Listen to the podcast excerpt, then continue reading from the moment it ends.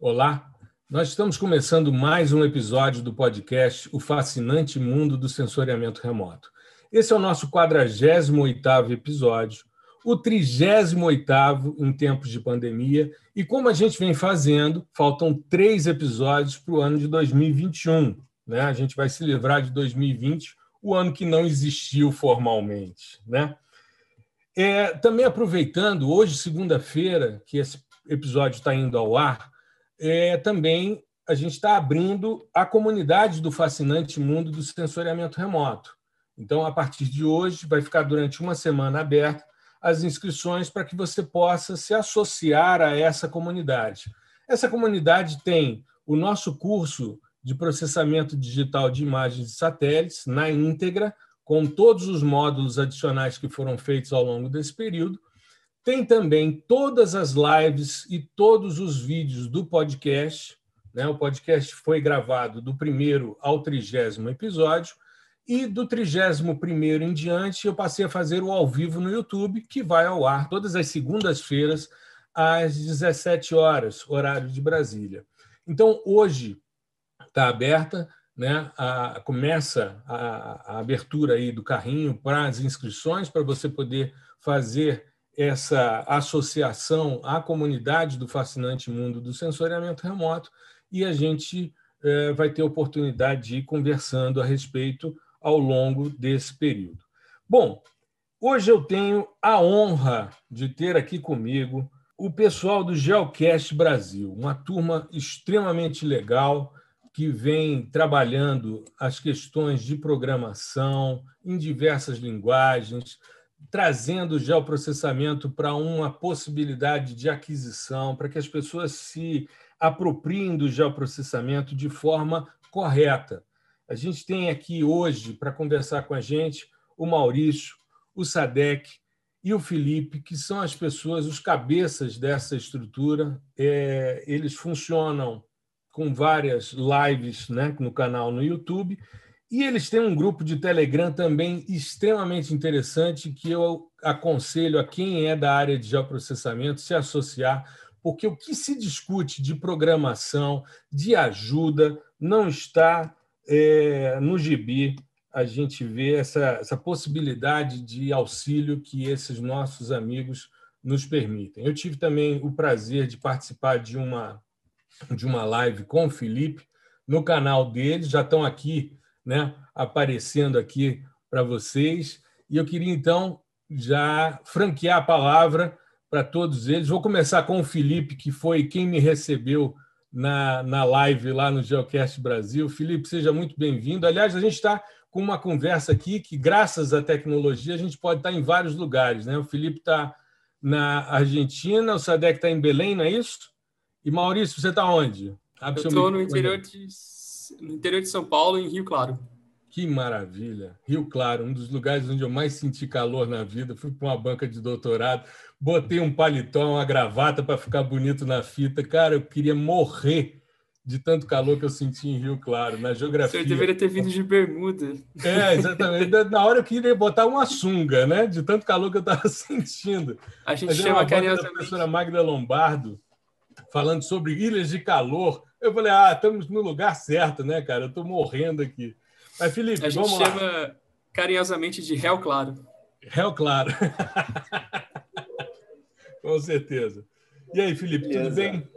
Tudo certo, Gustavo. Muito obrigado aí pelo, pelo convite. A honra é toda nossa de fazer parte desse, desse, dessa comunidade agora que se abre do fantástico mundo do sensoriamento remoto. E graças a essa tecnologia, a gente ainda pode se manter é, ativo e se comunicar e nos apoiar-nos. E aí, só um comentário também, um, um pedido de é, desculpa a todos. Apesar de toda a tecnologia, tem uma lei que não falha, hum. que é a lei de Murphy. Meu filho acabou de acordar, parece que não está muito feliz a seguir qualquer, qualquer é, choro. Saibam, sejam compreensíveis. Aí, ó, aí o cara aí falando, não, mas está certo, cara. A gente está super acostumado. Eu estava vendo outro dia uma, uma live que era uma sessão do Congresso Nacional e o presidente da Câmara estava falando, aí ele chama um deputado. Aí o deputado está falando, daqui a pouco chega o netinho dele, vovô, eu quero desenhar e tal. Pô, fazer o quê, né? Fazer o quê? Achar Exatamente. graça e falar, presidente, com licença, desculpe, ferir o decoro. Aí foi lá, pegou o papel, entregou para o moleque, tá tudo certo, né? É Não passando pelado atrás, tá tudo legal, né? Eu, eu, eu acho isso, é, Gustavo. Acho que também a gente precisa humanizar mais essas nossas atividades, né? A gente Exato. estuda muito, a gente trabalha muito, só que também, cara, a gente tem é, nossos problemas, é, é acompanhantes, esposo, esposa, filho, é, enfim. É Gato, cachorro. Isso. E nós estamos em casa, né? E nós estamos em casa, ou seja, a gente trouxe o trabalho para dentro de casa. Um dos maiores desafios que a gente tem nessa pandemia é a gente saber separar as coisas de forma que a gente tenha a nossa vida e a gente consiga tocar o, o trabalho. Eu tenho dito para os meus estudantes, eu tenho alguns alunos que ficam aborrecidos porque às vezes os caras me mandam um negócio na sexta-feira à noite para eu ler no fim de semana. Eu falo, sem chance, querido. Segunda-feira eu olho. Poxa, mas eu terminei agora e tal. Cara, lamento. Fim de semana, vou descansar. Preciso. Não vou ficar fazendo reunião às nove da noite via Zoom, entendeu? Só porque estou em casa. Não, a gente respeita o horário de almoço, fim de expediente, é isso daí. Né? E o oposto também, né? Estar em casa e poder dizer, bom, agora eu estou trabalhando. Né? Exato. É, tipo, dizer, olha, eu estou trabalhando. Exato. Então, mas é isso, é um aprendizado que eu acho que vem, como a gente, né, acho que todo mundo já está percebendo, é interiorizar e saber aprender com todas essas, essas situações que a gente está convivendo e buscar o melhor de cada coisa e, enfim, eu acho que é por aí. Tirar proveito, né? Se reinventar e tirar proveito. Eu acho que é por aí. Com certeza. Né? E aí, Maurício, a gente já começou a conversar, mas vamos lá. Fala, você você tá, bem, então Rio Claro deve estar tá um pouco mais fresquinho aí, ou então o ar-condicionado está ligado, alguma coisa assim, né? Nenhuma das duas opções. Está quente e o meu ventilador não está dando conta, não. é, você quer que eu me apresente? Apresente um pouquinho? Por favor, da... por favor, vamos fazer isso. Vamos fazer isso, isso. Se apresenta, depois o, o Sadek, depois a gente bate a bola aqui para o Felipe de novo. Vamos lá. Tá, beleza. É, acho que eu sou um pouquinho, talvez um pouquinho mais estranho do que todos aqui, né? Eu tenho uma formação mais biológica, mas nem tanto biológica, assim. Eu fiz graduação em ecologia mesmo aqui na Unesp de Rio Claro, é uhum. um dos uhum. primeiros cursos de ecologia do, do Brasil. E a, a, nossa formação ela é um pouquinho diferente da, da biologia em si a gente foca mais na numa interface mais numérica, né, mais estatística. Então a gente trabalha mais com dados propriamente ditos uhum. e a gente trabalha mais também com a questão espacial. Então a gente tem disciplinas de cartografia, de geoprocessamento, sensoramento remoto, uh, hidrologia, bom, e por aí vai. Também uma interface muito grande, né, com essa parte da geografia. Uhum. E a gente ainda tem uma interface muito grande com as questões de política do meio ambiente, a gente tem uma disciplina de ecologia humana, de ecossistemas urbanos, então a gente também pega ali uma interface mais social, mais humana. E aí acaba no final que a gente não sabe nada, mas sabe um pouquinho de tudo. mas meio... esse, é, esse é o grande barato, né? Ninguém sabe nada e no final dá tudo certo. Isso é o grande Desculpa. barato da vida, né? Maurício, é, sua formação foi em geografia, então, né? Eu ia dizer isso, mas tu já disse, tá bom. Então. É, essa história de que é ecólogo é conversa, entendeu? Ele fez geografia. É que a ecologia é a geografia que viu matemática. É, exatamente. Não, e bicho, né? E bicho, que a gente é, vê bicho, pouco bicho, né? A gente tem disciplina é. de microorganismo, de zoologia, de botânica. Então, a gente dá um passinho ali mais na parte biológica, mais na parte numérica. Inclusive, eu tenho uma outra citação para você usar para ecólogo. O ecólogo é um estatístico de botas sujas. É, uma boa. Vai, eu conheço o ecólogo. Campo, né? É, eu conheço o ecólogo como o biólogo que aprendeu matemática, mas eu acho que é mais elegante. Quer dizer, vou criar problema com os meus amigos biólogos, mas fora isso, tá tudo certo, né? Ou você pode comprar briga com os estatísticos, né? Assim, também, mas é, também. É, mas aí mas tem, tem aquela. Aí tem aquela máxima, né? Que estatística é o cara que tortura os dados até que eles confessem, né? É, também, então, também. Ou seja, a gente pode esculhambar tudo, né? com muita elegância. De fato. Mas a gente tem uma carga de estatística muito grande. A gente tem estatística básica, Sim. depois a gente vai para modelos estatísticos e depois a gente estuda toda uma parte multivariada, que eu já uhum. não sei se na geografia vocês veem, né? Então, PCA, RDA, é, ordenações, agrupamentos. Então, a gente dá um passo nesse sentido também, porque os nossos, nossos objetos de estudo, eles partem de população para cima. Sim. Acho que e tem um, um, paralelo muito interessante com a geografia, porque a, a gente está interessado em um grupo de indivíduos da mesma espécie, grupos de espécies que compõem comunidades e essas comunidades de várias espécies como que elas interagem com o meio, que seria a ideia uhum. de ecossistema, né? Uhum. Então essas são as três grandes esferas da, da, da ecologia, a gente trabalha aí. O biólogo está um pouquinho mais para baixo, né? Está interessado talvez não que ele não possa fazer, mas a formação é mais forte no indivíduo para caracterizar, é, caracterizar espécies ou morfologia, fisiologia e daí para baixo, né? até célula. É, e foi mais ou menos nesse sentido. Mas aqui na, em Rio Claro tem um, uma particularidade muito grande que é o, o, é, o professor Cristofoletti, que eu acredito que vocês devem conhecer, né? Da geomorfologia. Ah, vou te contar ele... depois uma história boa com ele. Ah, legal, legal, bacana. Ele é daqui de Rio Claro e o professor Aziz Absaber também deu aula aqui um tempinho, em 80, 82, 83, 84, não sei. Então uma bronca entre os dois imensa. Já, já falo sobre É, isso. eu fui falar. É. a gente chega lá. Mas eu acho que esses, essa, é, essas duas personagens, esses dois personagens, dois professores muito influentes nas suas áreas, deram talvez um, um, uma influência muito grande na ecologia, por isso talvez a gente tenha um viés tão grande para a parte de sensoramento remoto, de, da parte de geografia. É. É, terminando a graduação, eu parti para a parte de, de, mestrado e agora estou no doutorado, mas eu sempre trabalhei mais com estatística, com ecologia de paisagem, e é legal também porque tem uma interface muito grande com a geografia, né? Eu fui orientado do professor Milton César Ribeiro, que foi orientado do professor. É... Agora esqueci o nome dele, o Jean-Paul Metzinger, da USP. Uhum. Então, eu descendo mais ou menos dessa escola de ecologia de paisagem, métrica de paisagem, fragmentação de habitat. Sim. E sapos. Meu, meu orientador do mestrado foi o Célio Haddad, que é um, uhum. das pessoas mais respeitadas na área assim, no Brasil, uh, por trabalhar mais tempo e contribuir e tal, enfim. E aí eu tô nessa, tentando entender como que os sapos estão relacionados com paisagem, comunidade, a parte estatística. Bom, então a gente pode dizer, Maurício, que tu é um sapólogo. É um sapólogo, é. Um sapólogo, um sapólogo de Excel, né? Eu acho que fica mais ou menos assim. É, a gente, a gente, eu, cara, eu tenho umas, umas histórias é, com relação. A, o fato da gente já ser um pouco mais rodado, né? É, é porque esse ano a gente não está contando os aniversários, né? Então eu fiz 50 anos no ano passado, ano que vem 52. Eu vou manter os 50, né? Porque na pandemia não, não se conta.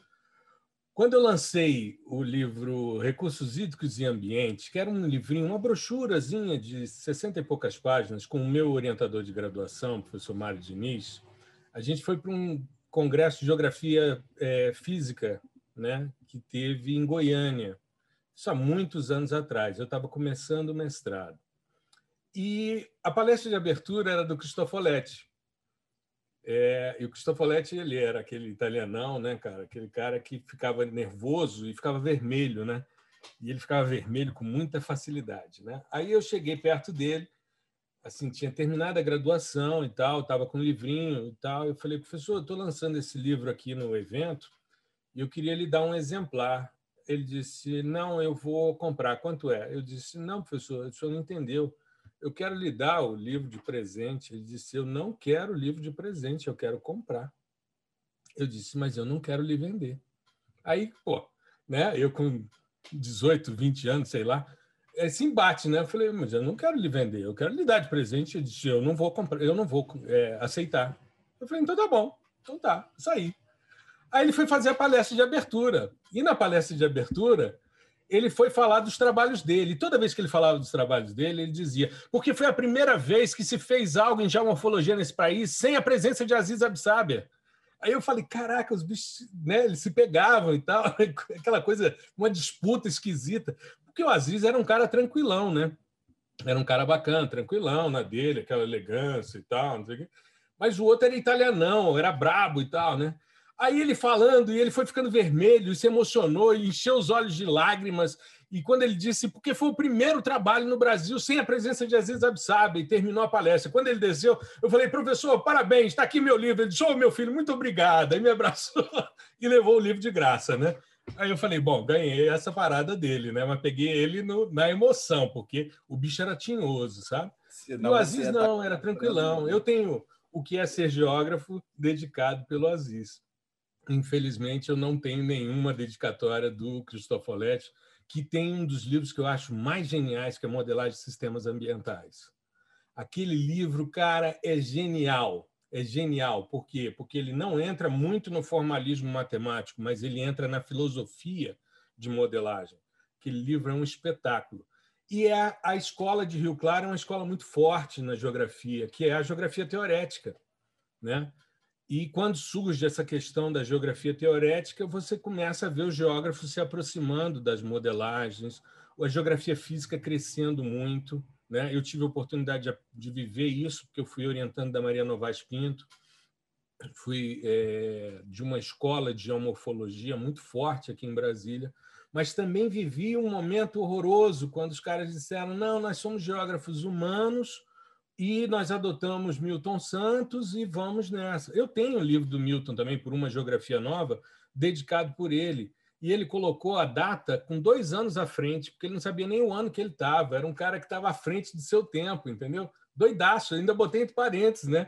Foi em 95, ele botou 97, ele não sabia nem o ano que ele estava.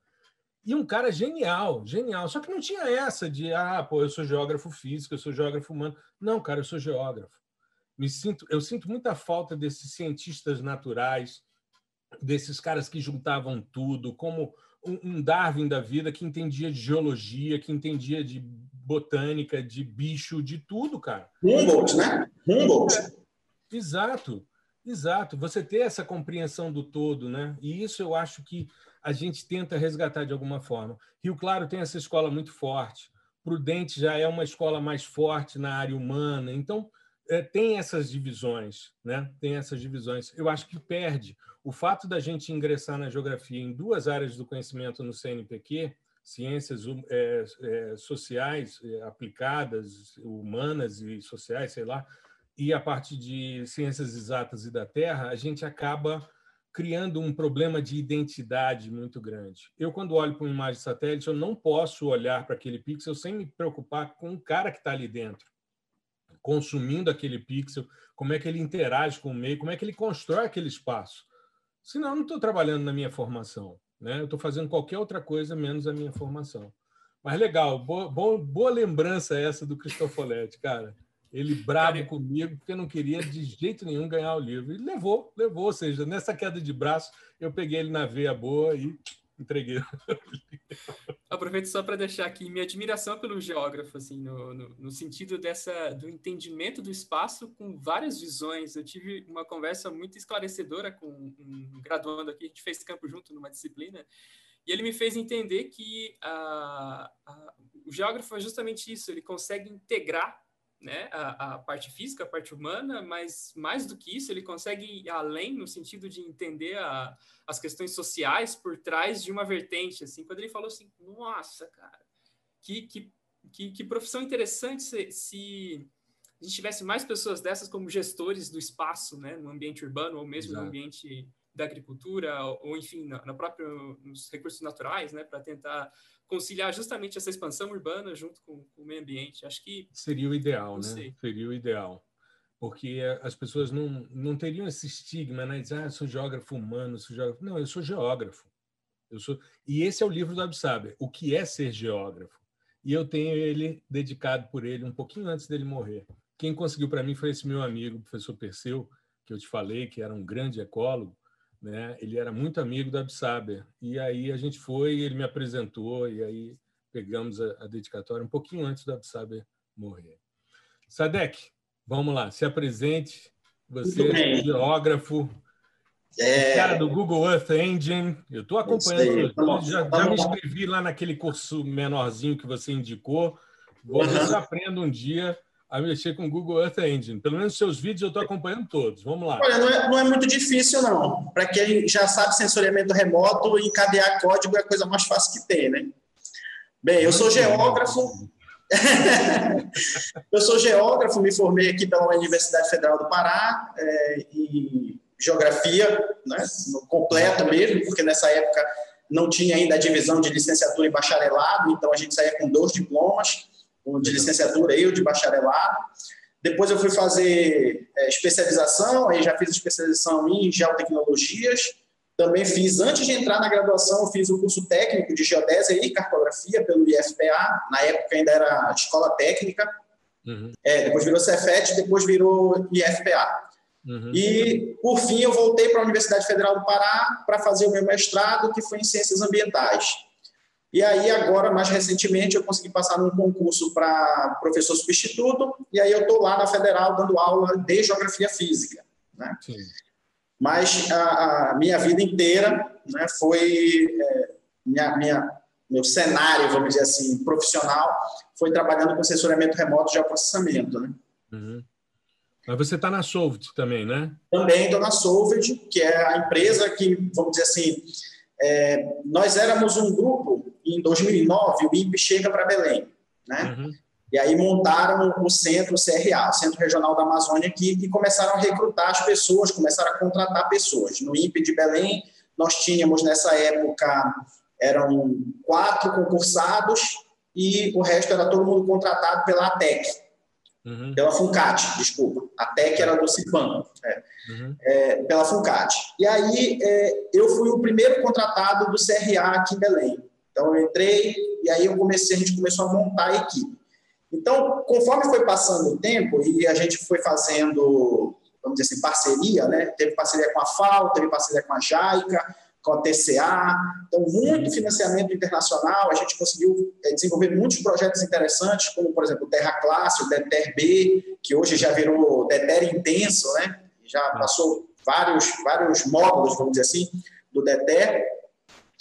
Quando chegou agora no fim desses, desse período, que a gente teve esse período conturbado político, né, que começou a questão de ah, tá roubando, não tá roubando, de uma para cá, de uma para lá, 2013, né, a gente começa a entrar num, o CRA começa a entrar num colapso de dinheiro mesmo, né, o, o INPE para de ter todo o, financiamento governamental que ele vinha tendo, e aí é, esses projetos vão também sendo é, terminados e outros vão pedindo para sair, olha, a gente não quer ficar sendo é, financiador de alguma coisa que a gente não sabe como é que está. Então, essa instabilidade política foi fazendo com que as pessoas fossem retirando os investimentos desses projetos.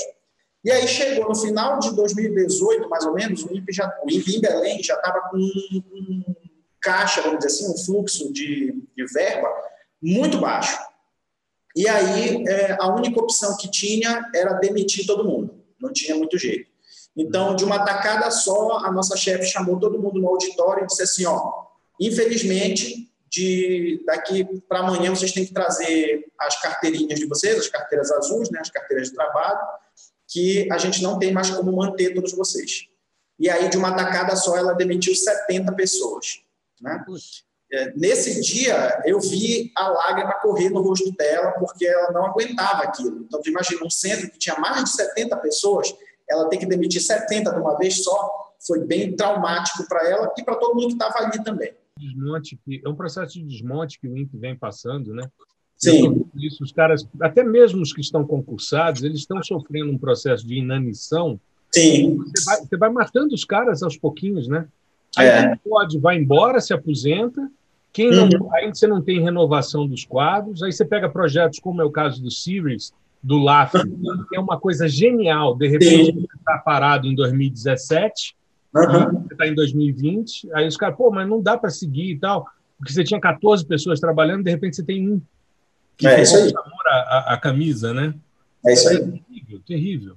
E aí, quando chega no final de 2018, aí saiu esses 70, ainda ficou um grupo pequeno, eu ainda fiquei lá, mas, por exemplo, os, os donos da Solve de hoje, são o César Diniz e o Luiz Cortinhas, eles saíram nessa leva, né, porque a, o César era contratado pela FAO e o Luiz era contratado pela TCA. Então, nesse período, eles saíram, e aí, como saíram, aí pega todo aquele. É, quando tu é exonerado, né?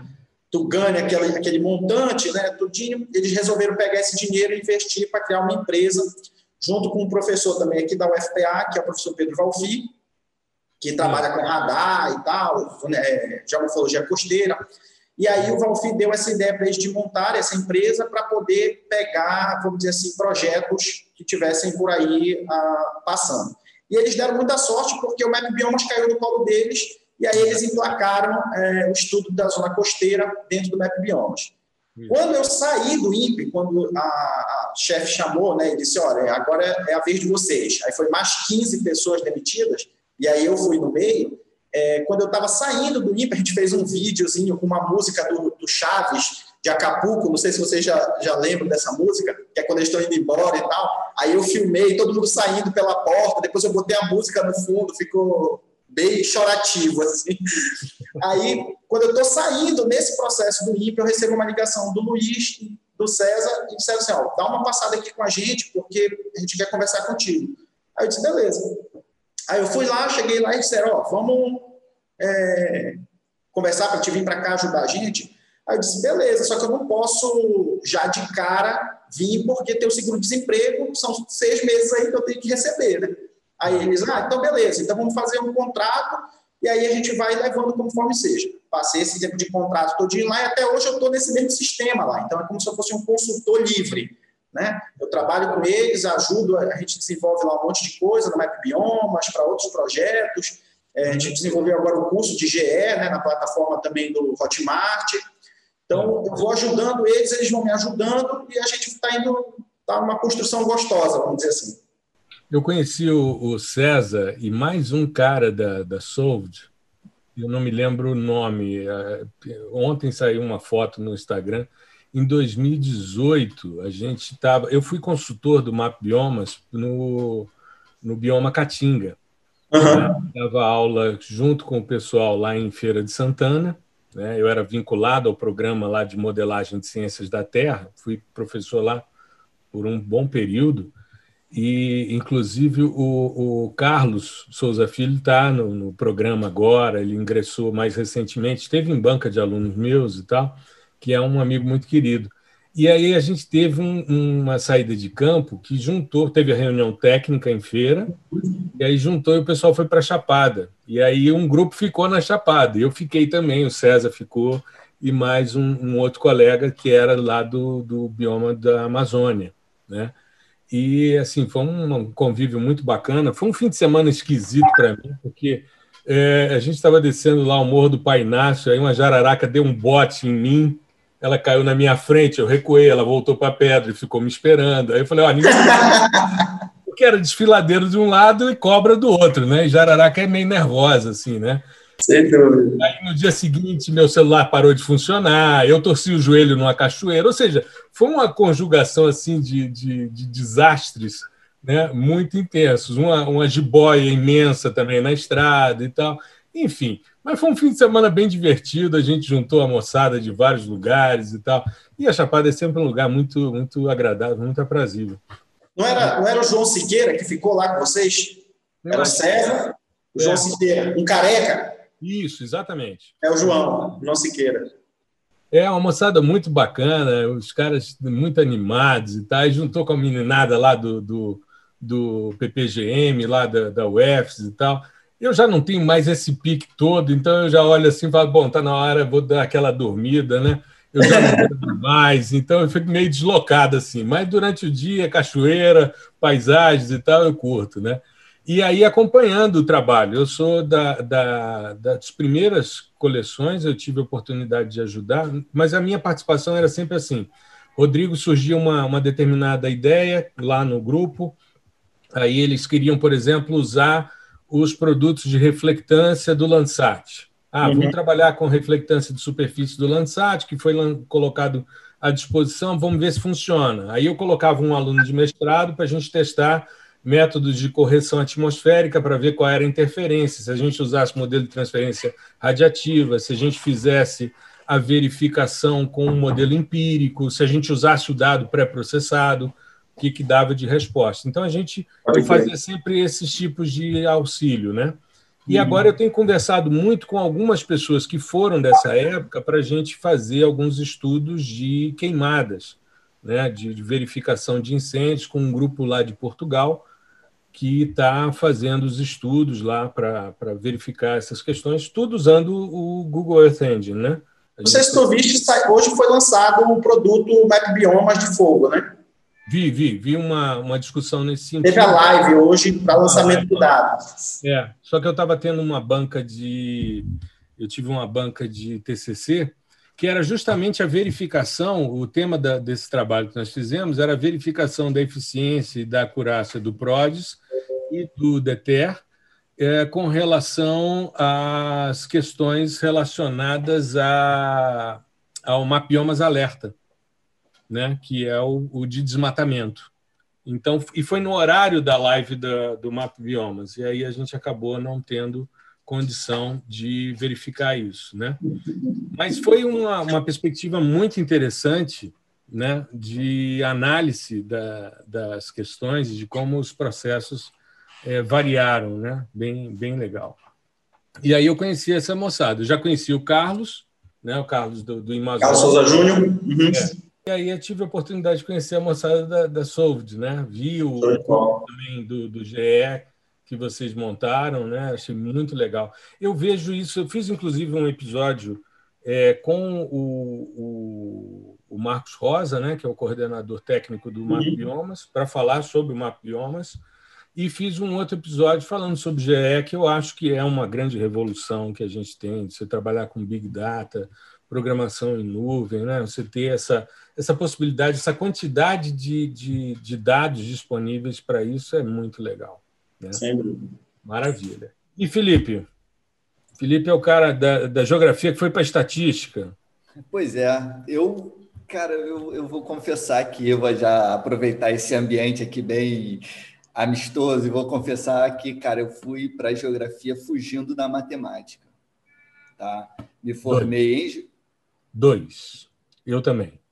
Eu sou um cara que manjo legal de. Olha que doideira. Eu entendo, processo, eu entendo física numa boa, mas eu sempre tive muita dificuldade com matemática, cara. Cara, então é. Aí eu fui nessa, falei, cara, eu quero. Olha só, eu tinha uma viagem muito doida, né? Eu falava assim: ah, não, eu, pô, eu quero ter uma vida tranquila. Para mim, ter uma vida tranquila era ser um guarda-parque, uma, uma coisa assim, sacou? Eu gostava de cachoeira, é, fazer trilha. Falei, cara, você guarda-parque e vou fazer isso também. Achando que, eu, que guarda-parque faz só isso, né? É. Enfim, fui para geografia na PUC do Rio. E aí lá, pô, me amarrei. Pensou que ia roubar uma cesta de piquenique, né? Cara, tem guarda-parque que rouba outras coisas aí, cesta de piquenique. Mas, enfim, Fui para a Geografia do, da PUC do Rio, cara, me encontrei lá, fui muito bem recebido. É, foi engraçado porque eu tive professores na graduação que foram meu, meus professores na secundária. E eles me olharam assim e falaram: Você, o que você está fazendo aqui? Vai embora. Né? Tipo, mas foi bem bacana, porque era, era um outro eu já ali, meio que falando: Tá, tá agora eu tenho que trabalhar e tenho que escolher alguma coisa, vamos ver o que, que tem aqui de bacana. Me amarrei em climatologia, me amarrava em geomorfologia, adorei a, geografia humana, né? a geografia, é, enfim, é, industrialização do Brasil, nem lembro mais qual era o nome das, das matérias. Tá? Mas, Deve ser geografia humana e econômica, alguma coisa assim. Né? Então, geografia da indústria. É. É, é, e tinha uma específica do Brasil, é, enfim, é, geografia rural com o professor João Rua. E, cara, eu me amarrava em tudo, assim, eu ficava, eu, e aí eu devorava livro, coisa que eu não tinha. Eu sempre tive, eu fui um aluno bastante, eu, eu não, assim, nunca tive muito, assim, eu fui, não fui um bom aluno na secundária, né, no segundo, na, na escola. Ah, eu também não. Eu, eu não vou ficar, eu não vou divulgar muito, não, senão queima meu é, filme. Mas, cara, não, eu era eu também terrível. não. Eu também não. Vou ficar só é. nisso dizendo que eu não fui bom. Não, e quando eu comecei a graduação, eu também não era, não era um cara aplicado, não. Eu entrei meio que de onda, assim, pô, tem que fazer alguma coisa. Eu queria ter sido engenheiro civil. Aí, pô, eu fui fazer o vestibular, cara, só que eu tinha uma banda de rock, né? Eu era baterista de banda de rock. Aí os caras, pô, nós vamos gravar um disco, vamos embora, vamos ficar famoso. Falei, vamos embora, abandonei tudo. Aí, cara, tive que voltar, não deu certo, aí voltei para terminar o terceiro ano, né, cara? Aí, pô, nisso, a minha namorada que está comigo até hoje, né, que é minha, minha esposa, nós estamos com 35 anos que nós estamos juntos, Aí, cara, ela, pô, ela na universidade eu marcando toca, né, bicho? Baterista de banda de rock. Meu avô dizia que eu era tocador de zabumba. Esse menino não vai dar em nada, esse moleque é tocador de zabumba. Eu falei, pô, tô lascado, cara. Aí cara, lá fui eu, é... pô. Aí eu já tinha perdido o primeiro vestibular, perdi a inscrição, né? Porque, pô, não passei. Abandonei tudo para gravar disco. Aí quando eu volto, eu pô, olhei e falei, cara, eu tenho que entrar na universidade de qualquer jeito. Aí eu olhei e falei, civil hum, não vai ser possível. Aí eu olhei e falei, bom, o que, que eu consigo passar? Pô, isso daqui é quatro por vaga. Aí tinha biologia e geografia, eram as duas que eu gostava. Só que biologia, eu gostava de planta, eu não gostava de bicho. E aí eu falei, cara, fiquei naquela, falei, não, geografia. Aí fui para geografia, quatro por vaga, eu falei, bom, se eu não derrubar três, cara, eu não derrubo mais ninguém. Aí, pô, entrei. Aí entrei naquela, tipo, pô, né, perdidão e tal, garotão, menino novo. No que eu termino o vestibular, um colega me chama para dar aula de cursinho. Eu entro em sala de aula, sou o cara mais novo da sala, com 18 anos. Eu não tinha, eu não tinha nem passado no vestibular para dar aula de geografia. Dei uma olhada na, na, lista dos alunos, todo mundo era mais velho que eu. Aí lá fui eu, né, cara? Fazer o quê, né? Aí quando você foi falando disso, eu me lembro, trouxe uma lembrança assim de, cara, ah, eu cara. vivi isso também. Isso é muito bom lembrar, isso é muito bom. É legal, isso, é. isso vive na gente até hoje, né? É, eu e aí eu... minha mulher, não sei como é que eu dei certo, cara. Eu com déficit de atenção, sem querer estudar. O meu negócio era rock and roll e pô, né? Eu falei, cara, eu, eu dei muita sorte na vida. Pelo amor de Deus. Pois é, aí entrei na geografia, fui me amarrando em tudo, assim, e fui um aluno também, assim, entrei, pô, para as festas, e... mas eu, em sala, eu estava em sala, eu estava em claro. sala, é, aí começava a ler, aí foi quando eu comecei a falar, cara, tem, tem texto bom, claro, tinha uns textos que, pô, não tinha como, mas tudo bem, mas os textos bons me marcavam, falando, nossa, que alucinante isso que o cara está falando, Exato. e não sei o que, e essa, e essa forma de, de professor de, de graduação, né? onde você fala para ele, é isso, você não, não fica atrás do cara, entendeu? E isso me trouxe, eu falei assim, caramba, é isso, é, é a minha responsabilidade. Se eu quero fazer alguma coisa, eu tenho que ir atrás, e mesmo que eu saiba, mesmo que eu não saiba se é o que eu quero fazer, eu tenho que ir atrás para ver, né? Claro. Fui nessa, aí fui final do período, assim, no final da minha formação, comecei a, aí eu tive na e aí é uma coisa interessante porque eu passei por uma, uma transição interessante porque eu entrei, por exemplo, na, na PUC, que enfim, uma, uma faculdade particular não sensacional. tinha sensacional, muito boa, o campus é muito bom. Mas além disso, assim, não tinha, é, era ainda retroprojetor e essas coisas. E no final da minha graduação já era data show, essas coisas. Isso, o que, que eu quero dizer com isso aqui? Eu entrei, não tinha um laboratório de SIG, ele tinha um, um, um laboratório de computação, de coisas assim, mas não tinha um laboratório LabGIS.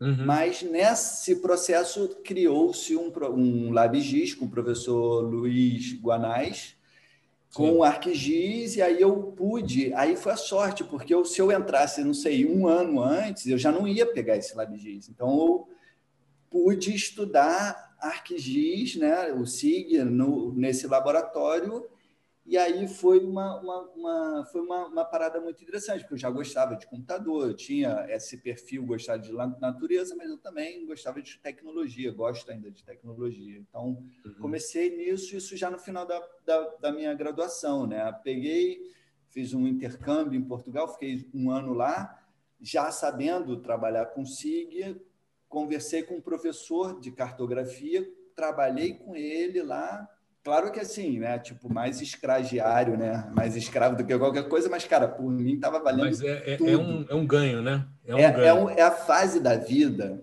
que você.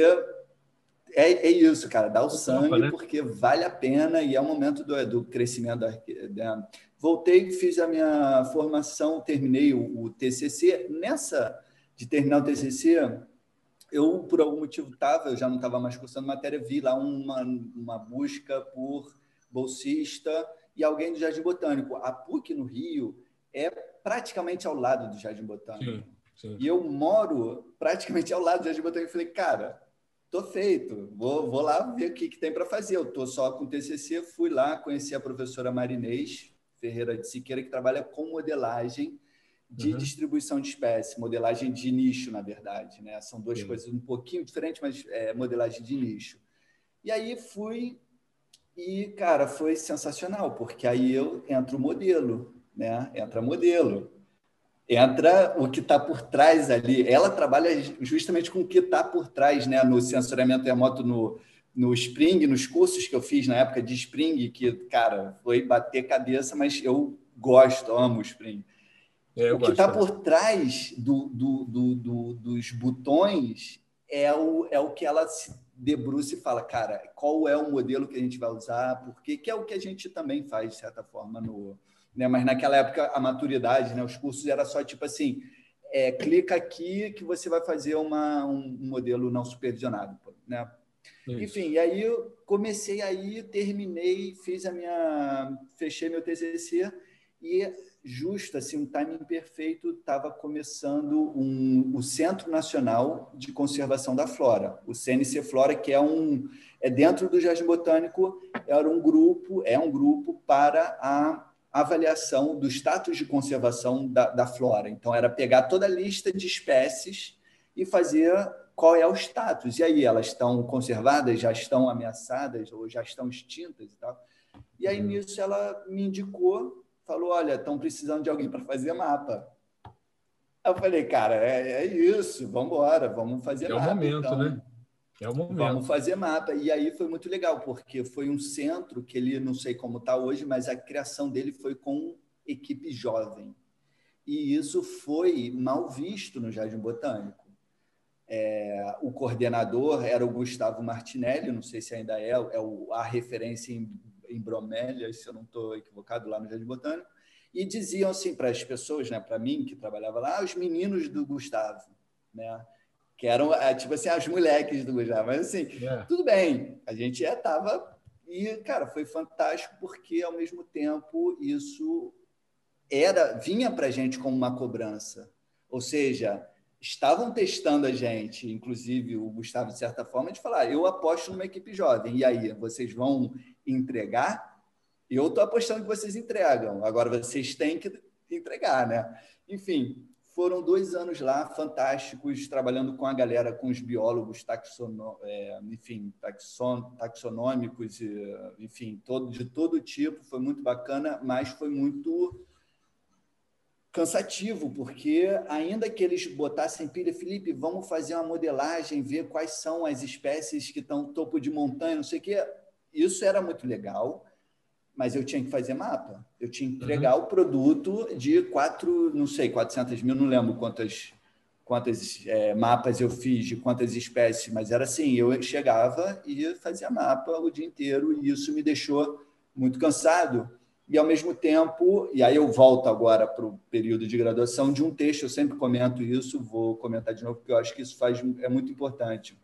Um texto do Gilberto Câmara, um capítulo, na verdade, sobre epistemologia das ciências da geoinformação, alguma coisa assim.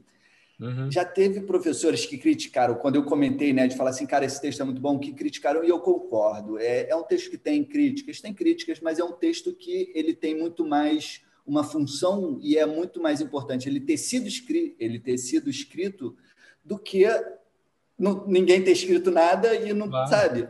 E nesse texto ele faz uma comparação, né, dos a epistemologia da geografia com ferramentas de SIG. É, é, em resumo, sugiro que busquem porque é bem interessante. No final, que é o que para mim é o melhor, que é o filé, assim, ele pega e joga, ele deixa aberto, e isso foi o que me matou, assim, porque eu falei, cara, é isso, eu, eu tomei para mim essa responsabilidade, porque ele fala, e a geografia crítica? Como eu vou relacionar a geografia crítica com SIG? Qual, é, qual vai ser a ferramenta da geografia crítica, ou perdão, qual vai ser a ferramenta de SIG que eu vou usar para trabalhar a geografia crítica? Entendeu? Então ele não me trouxe uma solução, ele me trouxe um problema. Eu falei assim, cara, é isso, eu quero.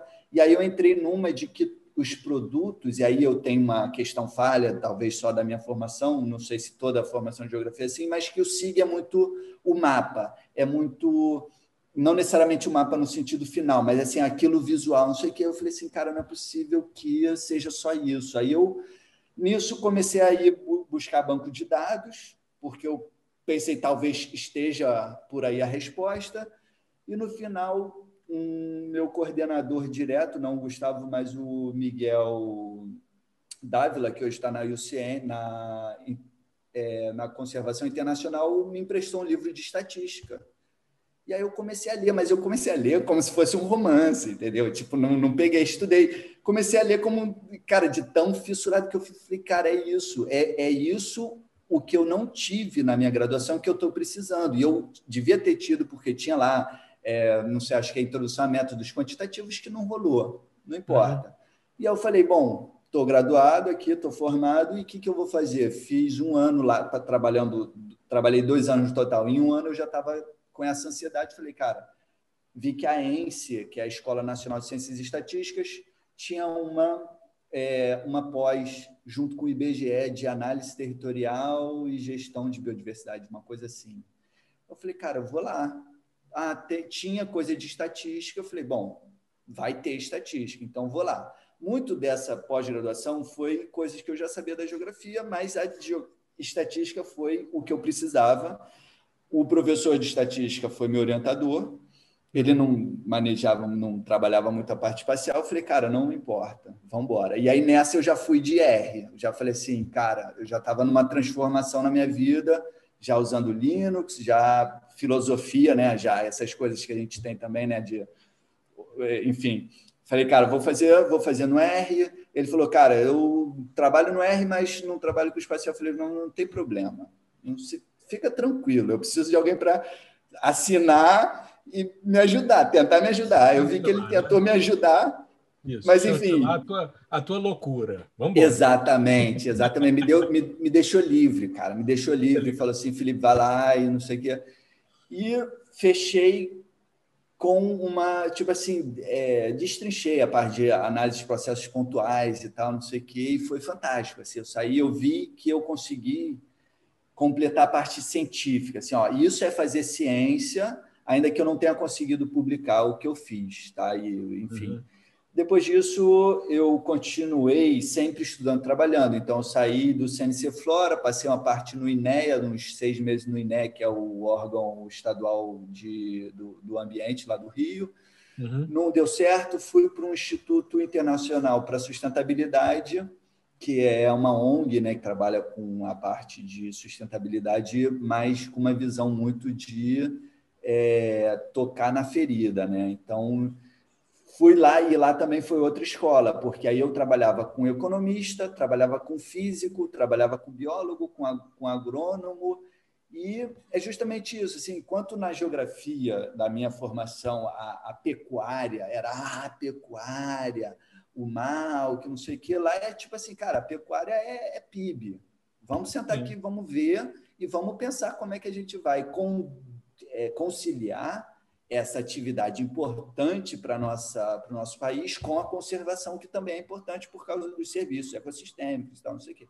Uhum. E aí foi assim, foi aí que eu já estava trabalhando com R, com banco de dados, e aí foi mais trabalho assim nessa parte de trabalhar mais modelos, aprender mais modelos e, enfim. E basicamente, atualmente eu trabalho, eu estou na Argentina, vim em 2017 pensando, buscando uma qualidade de vida. Hoje eu trabalho ainda para o IS, ainda como consultor para algumas pesquisas. E tem uma empresa também que é por onde que é a Ambiental Analytics, que é por onde movimento esse, essas demandas, e aqui eu dou aula de geo, geografia política e geopolítica. Foi a oportunidade, foi fantástico, porque eu vim e eu já estava cansado um pouco da pressão do Rio de Janeiro, pressão de, de você ser um doutor, é, artigo de alto nível, não sei o quê eu falei, vim e falei assim, cara, eu vou e eu quero também estar aberto a outras coisas, entendeu? E a primeira oportunidade foi, a gente tem aqui uma carreira, uma, uma cátedra que o professor está se aposentando, só que é Geografia Política e Geopolítica. Falei, cara, vocês têm algum problema pelo fato de 10 anos de graduação, de graduado que eu tenho, eu nunca ter tocado nesse assunto, mas eu estudo, eu me viro, eu vou dar essa aula, vai ser maneiro e tal falaram, não, a gente quer, vamos embora. E está sendo fantástico. E aí eu tenho até, às vezes, buscado conciliar essa parte de análise espacial, de SIG, com geopolítica. E, atualmente, agora, esse ano, comecei no Instituto Provincial, né? seria um, um Instituto Estadual de Biodiversidade aqui da onde eu estou, que é Missiones, fica entre Brasil e o Paraguai. Então, basicamente, essa é um pouco assim, a minha formação, as minhas loucuras e, e é isso. Você sabe, Felipe, você falando, você me lembrou muito da minha história, cara. Pô, eu falei, cara, o cara está relatando a minha, a minha trajetória. É muito interessante isso. Isso porque eu não falei que eu também fui baterista, né? Olha aí, tá vendo? Porra, é, cara, é o universo conspirando a favor, entendeu? Eu fui baixista e baterista, né, cara? Durante legal, legal. Mais baterista, né? E fui produtor de rock, cara, produzi muita gente que depois chegou ao estrelato e tal, sabe? Eu era cara de estúdio, eu curtia Irado. muito essa área. Irado. Depois fui dar aula, né? Que você também é arte, né? Você está em um outro palco, né? É outro palco. E, trabalhar e com tem... imagem, você tem um lado artístico fantástico. Também muito legal. e você tem que manter a galera motivada. Tem, tem, a, galera, tem. a galera que não mexe, não trabalha com música e acha que é fácil fazer um show, não, não é fácil não. fazer um show, manter a plateia ali. Isso, tem que ter presença não de é? palco. É a mesma coisa presença de sala, né? Pô, eu me lembro quando eu dava aula no Objetivo, eu tinha uma turma em Taguatinga que eram 300 alunos, assim, você não via os caras do final, e eu de microfone lá na frente. Cara, eu falava, pô, daqui a pouco eu vou tirar a camisa, rodar aqui, porque, pô, eu tô num, num palco de rock, né, bicho? Muito legal.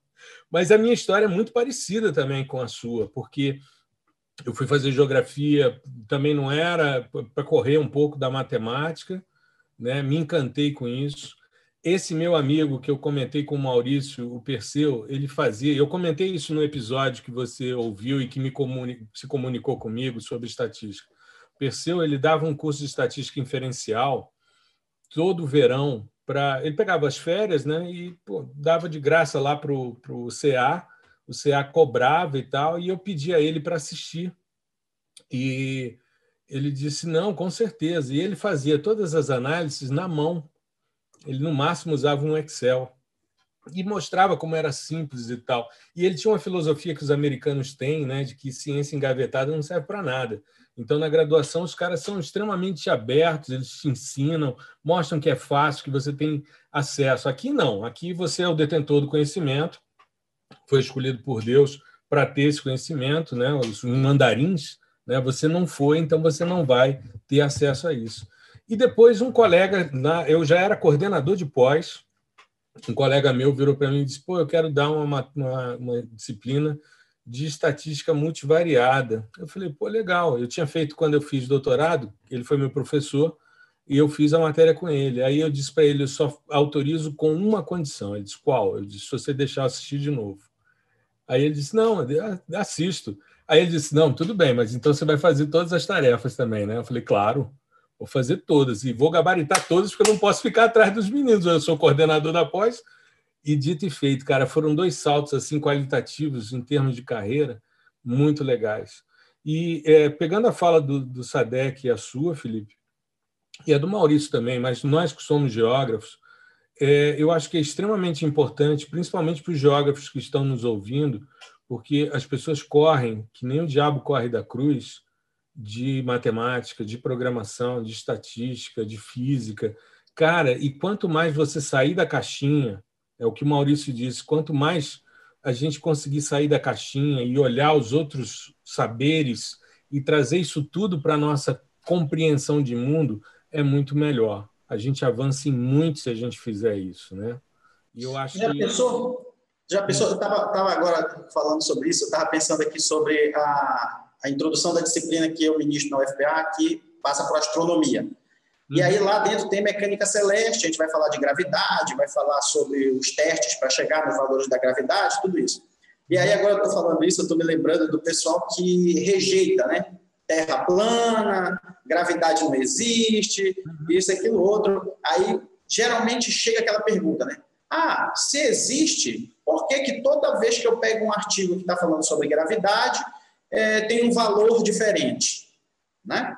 Geralmente, a, a, a, contestação deles da Terra plana é essa, né? e da gravidade é essa. Aí é fácil tu matar quando tu tem o conhecimento da, do que, que rola. Né? Então, primeiro, a tecnologia muda, a metodologia muda, né? a ciência não é estática, Aí terceiro, aí tu passa, é, tem várias teorias, então Newton teve uma, Einstein veio e complementou, Poincare fez uma outra, e assim vai, vai crescendo. Então, quando tu consegue fazer, mostrar isso pro cara, e aí agora falando disso, eu me lembrei de um vídeo que eu fiz no, no Geocast, que foi sobre... É, nem lembro o nome que eu dei lá para o vídeo, mas ele vai tratar sobre o cálculo, né?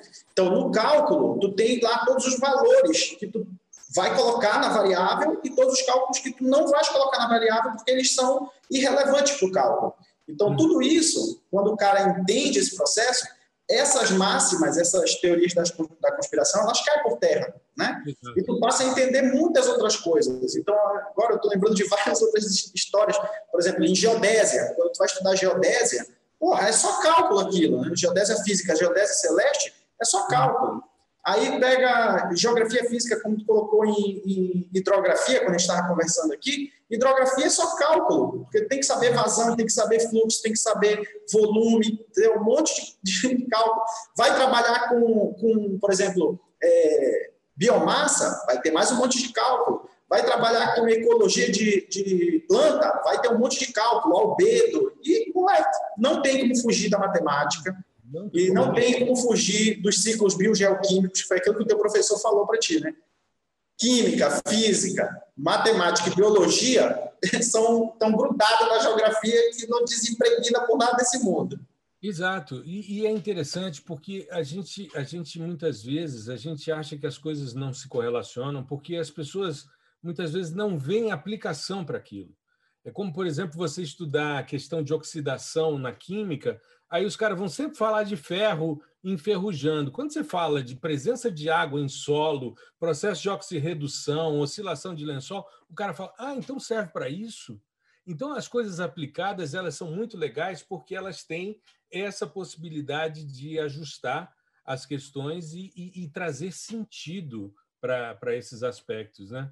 Mas eu queria que vocês me explicassem um pouquinho qual é a, como é que surgiu e qual é a lógica do Geocast Brasil para a gente poder fazer esse, esse merchan também para a minha audiência. Vamos lá. A palavra está franqueada. Quem quiser. Eu posso, eu posso ir, Felipe? Para falar da. da vamos, tem um, tinha, eu tive um professor na graduação que ele usava uma palavra que eu acho muito bonita. Todo mundo sempre é, sacaneava ele pela palavra, mas é vamos conhecer a espermátide do Geocast. Olha só que coisa bonita. Eu nunca ouvi falar nisso. Me explique assim, como é que é espermátide? Eu acho que ele queria dizer tipo o início, né? a gênese, a função primeira. Deve ser isso que ele colocava lá. e aí, o Geocast é engraçado porque é, ele surge, vamos dizer assim, de uma premissa que é um pouco mais antiga do que o Geocast, que foi uma revista que nós chegamos a criar, que vocês devem lembrar, que foi a Fogis. Né? Uhum.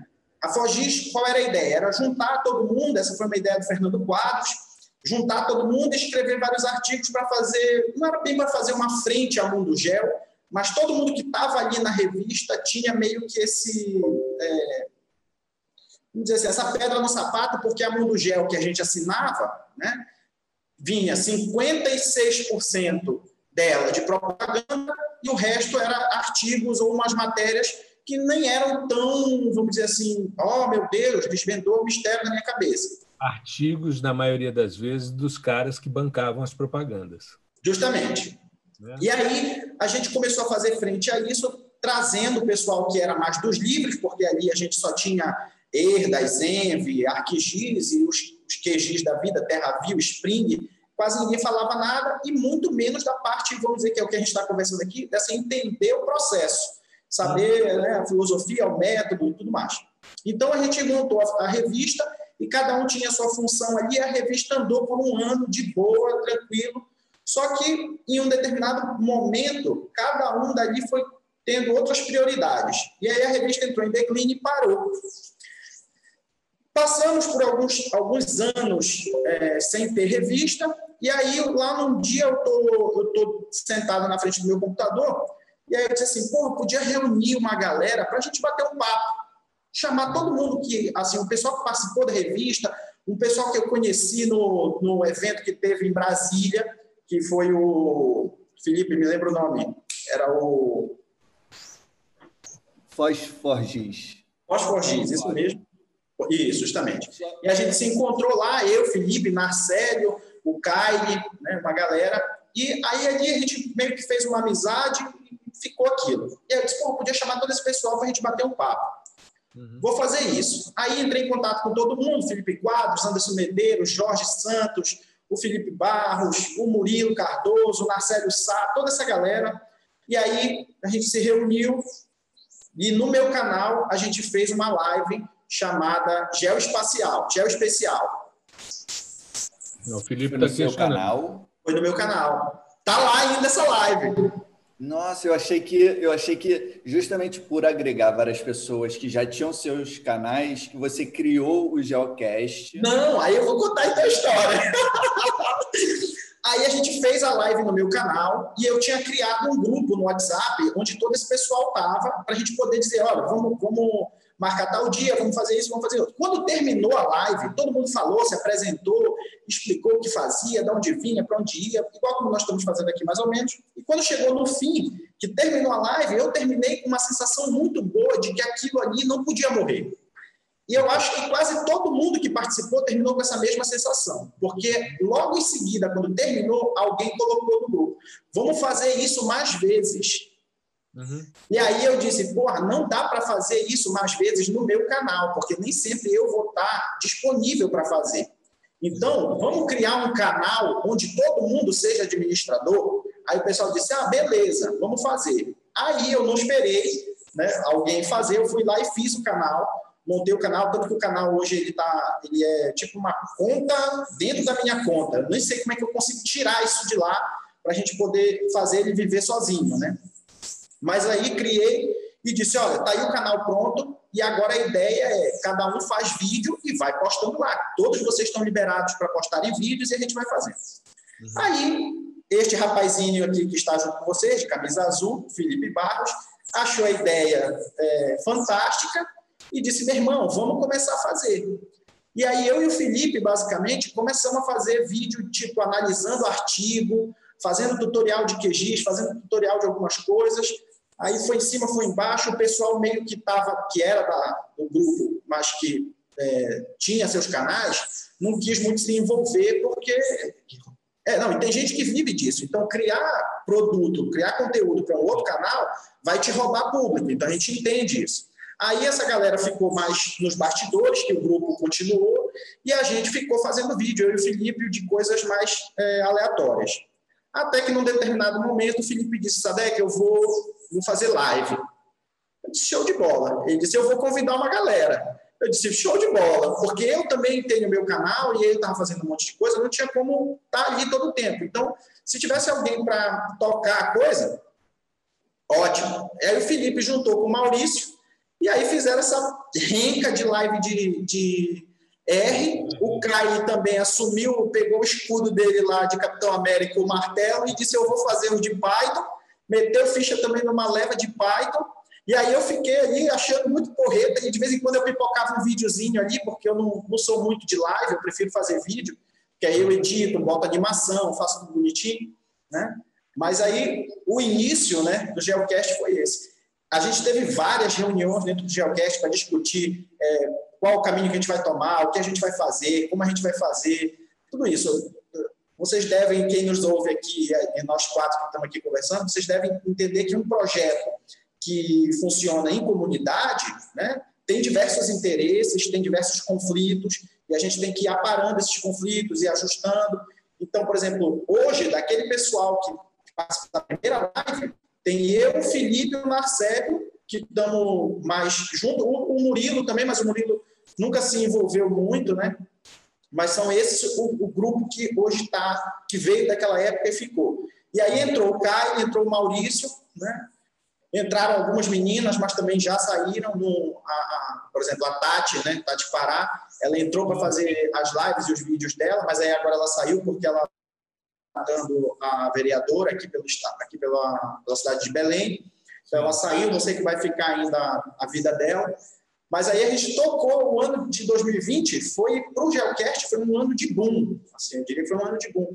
A gente cresceu muito. Eu fiz uma aposta com o Felipe que a gente chegaria aos 3 mil é, inscritos antes de julho. e quase bateu isso, não foi? Nós chegamos a 3 mil um pouquinho depois de julho. E aí a gente já fez mais. Isso, aí a gente já fez mais um monte de live e agora o canal está com 3.500, um pouco mais de 3.500 inscritos. Né? Então, o Geocast, ele, ele tem essa filosofia. Né? É a filosofia que a gente, pelo menos eu acredito que é, vamos fazer uma comunidade onde a gente possa disseminar a informação, tentando tratar ela da melhor forma possível, da forma que a gente acha que é, vamos dizer assim, válida de ser passada não só de apertar botão, não só de te dizer qual é o melhor software ou qual é a melhor linguagem, mas te mostrar como é que é feito, te mostrar a teoria, a prática por trás daquilo, né? Me senti quase um marxista agora dizendo que a gente vai mostrar a teoria e a prática. Não, eu achei muito legal porque veja, é, eu assim a minha inserção no digital é coisa de um ano e meio, vai para dois anos, né? Eu comecei quando a gente lançou Reflectância dos Materiais Terrestres, que eu fui um dos editores. A oficina de texto nos exigiu uma. Exigiu, não, sugeriu que nós fizéssemos uma, uma live, né, um webinar, e uh, os nossos colegas, né, eles não topam isso, porque é quase que um pecado um professor universitário, isso pré-pandemia, né? Participar de um evento na internet ou ter um canal, uma divulgação assim. E eu fiquei muito feliz quando eu comecei a ver a, a dinâmica de vocês, de trabalho de vocês, né, em outras frentes, né? por exemplo, no, no, no, no podcast, no Tecnologel, né, que o Narcélio está, enfim, né, o, o, o João Ataíde, que é meu aluno no curso de processamento, também está lá com eles e tal. E aí você começa, você contando essa, essa história, né? Eu me lembrei, eu sou eu sou anterior a Mundo Gel, eu sou da época do Fator Giz, né? Eu tenho um artigo publicado na Fator Giz. Sobre... Fator Giz eu também.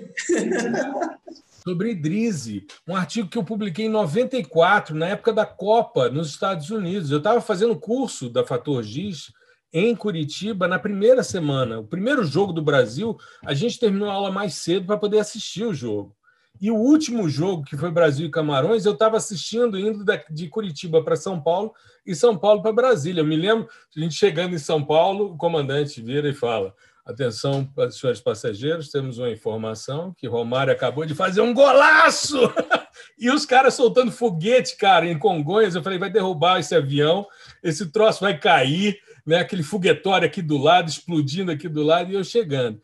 Então, é, é, é muito legal ver uma moçada mais nova, porque quando você fica só no ambiente acadêmico, você não acompanha o que a moçada nova está fazendo. E vocês estão surfando numa outra onda que os colegas muitas vezes não estão percebendo, entendeu? Eu acho que a pandemia, de certa forma, ela trouxe um despertar. Eu espero que os caras fiquem atentos como a inserção e o, o, alcance do digital é grande. Né? A gente fazia, pô, eu me lembro quando eu estava fazendo a live com o Felipe, quando eu olhei lá o chat, estava você, estava o Maurício, estava o Maurício, eu acho que é, é, ele tinha feito a estrutura antes, mas tinham outras pessoas que tinham participado ali e que você vê que são pessoas que estão atuando no digital, né? uhum. né? E no digital, você, você aparece não pelos seus títulos, mas pela sua eficiência, pelas dores que você ajuda a resolver. Né? Então, é muito interessante isso. Eu hoje fiz uma defesa de, de como eu estava falando, né? uma defesa de TCC de uma aluna que eu nunca estive com ela presencialmente. Ela me procurou via direct do Instagram, me pedindo para orientá-la porque ela estava meio solta e tal, e precisava de uma orientação, se eu topava. Era na mesma universidade minha. Eu falei, não, vamos nessa, vamos ver se é legal e tal. E foi dentro de uma linha, é, comparando map biomas, alerta, né, com, com PRODES e DETER, que é algo que eu já venho trabalhando. Eu falei, beleza, mas isso é algo que jamais eu teria se fosse no tradicional, na minha sala. Né? Mesmo a minha sala sempre ficando com a porta aberta, isso é uma característica interessante. Né? Os meus colegas entram, fecham as portas, né? liga ar-condicionado e eu fico de porta aberta. E é engraçado porque é, é, é, eu não consigo dizer não para as pessoas, né, cara? Eu estou, às vezes, trabalhando, o cara chega e fala, professor, o senhor tem um tempinho? Eu falo, não, agora eu não tenho. eu estou super enrolado. Não, mas é rapidinho. Aí o cara vem, senta, conversa, eu vou conversar com o cara, já, né, já deixo o que eu estou fazendo e vamos bater papo. E aí a gente vai ajudando. Então, eu acho isso muito legal. Eu vejo que é uma, uma possibilidade. Eu, quando vi, por exemplo, Maurício não estava realmente, né? O, o código tinha sido desenvolvido por ele inicialmente, a gente fez alguns, alguns comentários ali, mas eu comecei a ver alunos meus que estavam ali. E eu, de vez em quando, porque é, as lives estavam sendo sexta-feira à noite, né, as lives de vocês, e coincidia com a minha aula na graduação. Né? Eu dou aula na, no primeiro semestre, né? a gente a está finalizando o primeiro semestre de 2020, o ano que não existiu. Né? O segundo semestre vai começar dia 1 de fevereiro para mim. E aí é, eu dando aula à noite, então eu não podia acompanhar. Então, às vezes, quando tinha um feriado, uma coisa assim, que eu via vocês, eu acompanhava e via né, o desenvolvimento, via uns trabalhos, por exemplo, Felipe e Maurício discutindo estatística com um nível de profundidade, com um nível de, de seriedade muito legal. Né? Eu vim acompanhando, como eu falei antes da gente começar a gravar, vim acompanhando o trabalho do SADEC há muito tempo, venho observando os trabalhos, as publicações, agora as produções do Map Biomas. Outro dia, de repente, entra um negócio do Map Biomas e foi, conheço essa voz. Eu conheço essa voz. Aí está lá no final, né? Narração, Luiz Sadek. Eu falei, pô, que legal. Então você começa a criar vínculos com pessoas. A Tati Pará, nós fizemos um, um, um, episódio sobre empoderamento feminino em geotecnologias. E quando veio a pandemia, eu fui dar aula para ela lá para as meninas da GEL, que aliás ela me convidou para coordenar aqui, para eu ser uma menina da GEL também. Eu topo, já disse ela que topo, não tem nenhum problema. Vamos organizar isso, porque a gente precisa é, acolher as pessoas de todas as maneiras, né? E a Tati Pará, a, a, a a Tenente Daphne, né, que teve com vocês também numa live de empoderamento feminino. Super legal isso, né? Então a gente vai vendo as pessoas que estão trabalhando. O Anderson Medeiros, né, que você citou, o Anderson, pô, é um companheiro super legal, bacana. Eu hoje tenho como aluno no meu curso de processamento de imagens, eu tenho caras que foram professores do Anderson no Instituto Federal, né? Como o Hermano Falcão, que está comigo lá e tal. Então, assim, você vai criando uma, umas perspectivas, interagindo. Outro dia eu estava fazendo um ao vivo no YouTube, quando eu vejo, está um colega meu que é cabo-verdiano e mora em Wuhan, na China. Pô, aí eu falei, cara, tu é doido? Como é que você entra? São quatro horas da manhã aí, cara. O que, que você está fazendo? Ele disse, não, é porque eu vi que você ia falar de Cibers 4A e eu tô doido para usar esses dados e tal, tô com dificuldade. E ele via chat, cara. Eu falei, maluco, né? o cara na China, o cara na China na pandemia, ele terminou o doutorado agora e estava lá dando pitaco e tal. É muito legal. A gente tem uma possibilidade muito grande né, de, de é. atingir é. as pessoas. E eu acho que vocês estão fazendo um trabalho fantástico de popularização. PyQGIS, né, que eu acho que é extremamente legal, mas formalizar Python, R, para a gente começar a criar, naqueles que querem, né, autonomia. Não ficar refém de software, né? não ficar refém das coisas. Eu sou favorável ao software livre, acho que é um grande, uma grande estratégia. Né? Nem todo mundo, principalmente quando a gente pega os caras da geografia que entram em processo alérgico quando fala de programação, né? alguns né? entram e começam a, a ter né, os problemas alérgicos, vão entrando em, em colapso nervoso. Então, a gente poder mostrar opções. Né? Eu acho que também é importante que a gente ponha a ciência na rua. Né? É, a gente está pensando a ciência, se ela ficar, aquilo que colocar, se a gente deixar a ciência engavetada, ela não serve para nada. Né? Vai ser mais para acumular papel. Então, vamos botar a ciência na rua, vamos mostrar como a gente interpreta os fenômenos, como a gente pode trabalhar eles com estatística, com programação, entendendo o fenômeno para depois poder modelar ele. Eu acho que é essa a ideia. E popularizar... Essa é a ideia do Geocast, né? É, e popularizar com inteligência. Diga lá, Felipe. Não, um comentário que eu acho que seria interessante fazer, né? Eu, Sadek, confirma para mim, quando foi essa primeira live? Foi em 2018, né? Deixa eu, acho que foi. Deixa eu ver aqui que ela está aberta aqui. Mas o interessante. Foi 20 de março de 2018. Março de 2018 foi a primeira live. Foi. Só que é, aí também para não entrar numa de que ah, quando a gente começou tudo era mato, porque não é assim. Mas é interessante ver como que antes já tinha, já teve o movimento dos blogs eu fui leitor de vários blogs, eu não tinha blog. Então, eu, eu pô, ah, tem um clássico do SADEC falando como calcular mais ou menos a escala a partir do tamanho do pixel. Era uma coisa. Sim. Uhum. É, é, um, é um artigo que, cara, eu tinha já em PDF no meu computador, porque eu já sabia que era uma coisa assim que eu, eu usava muito e tal. Que era e, importante, né? Importante. E um, então já tinha uma galera que estudante, mesmo estudante sem título, sem artigo publicado, que estava jogando lá os conhecimentos e estava botando a cara a tapa para errar também. Sim. Né?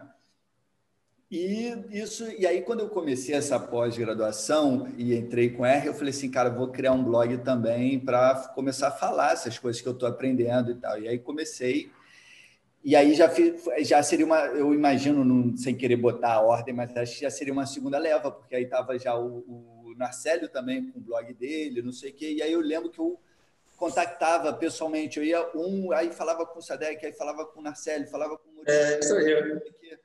E o Sadek foi o cara que falou assim: vamos nos falar como um grupo, vamos, vamos jantar, entra todo mundo aqui nesse grupo, vamos fazer uma live. E não foi não foi uma vez. Teve uma outra vez que ele propôs, que acho que foi em 2017, porque eu já estava aqui na Argentina, que ele tentou, vamos falar sobre alguma coisa.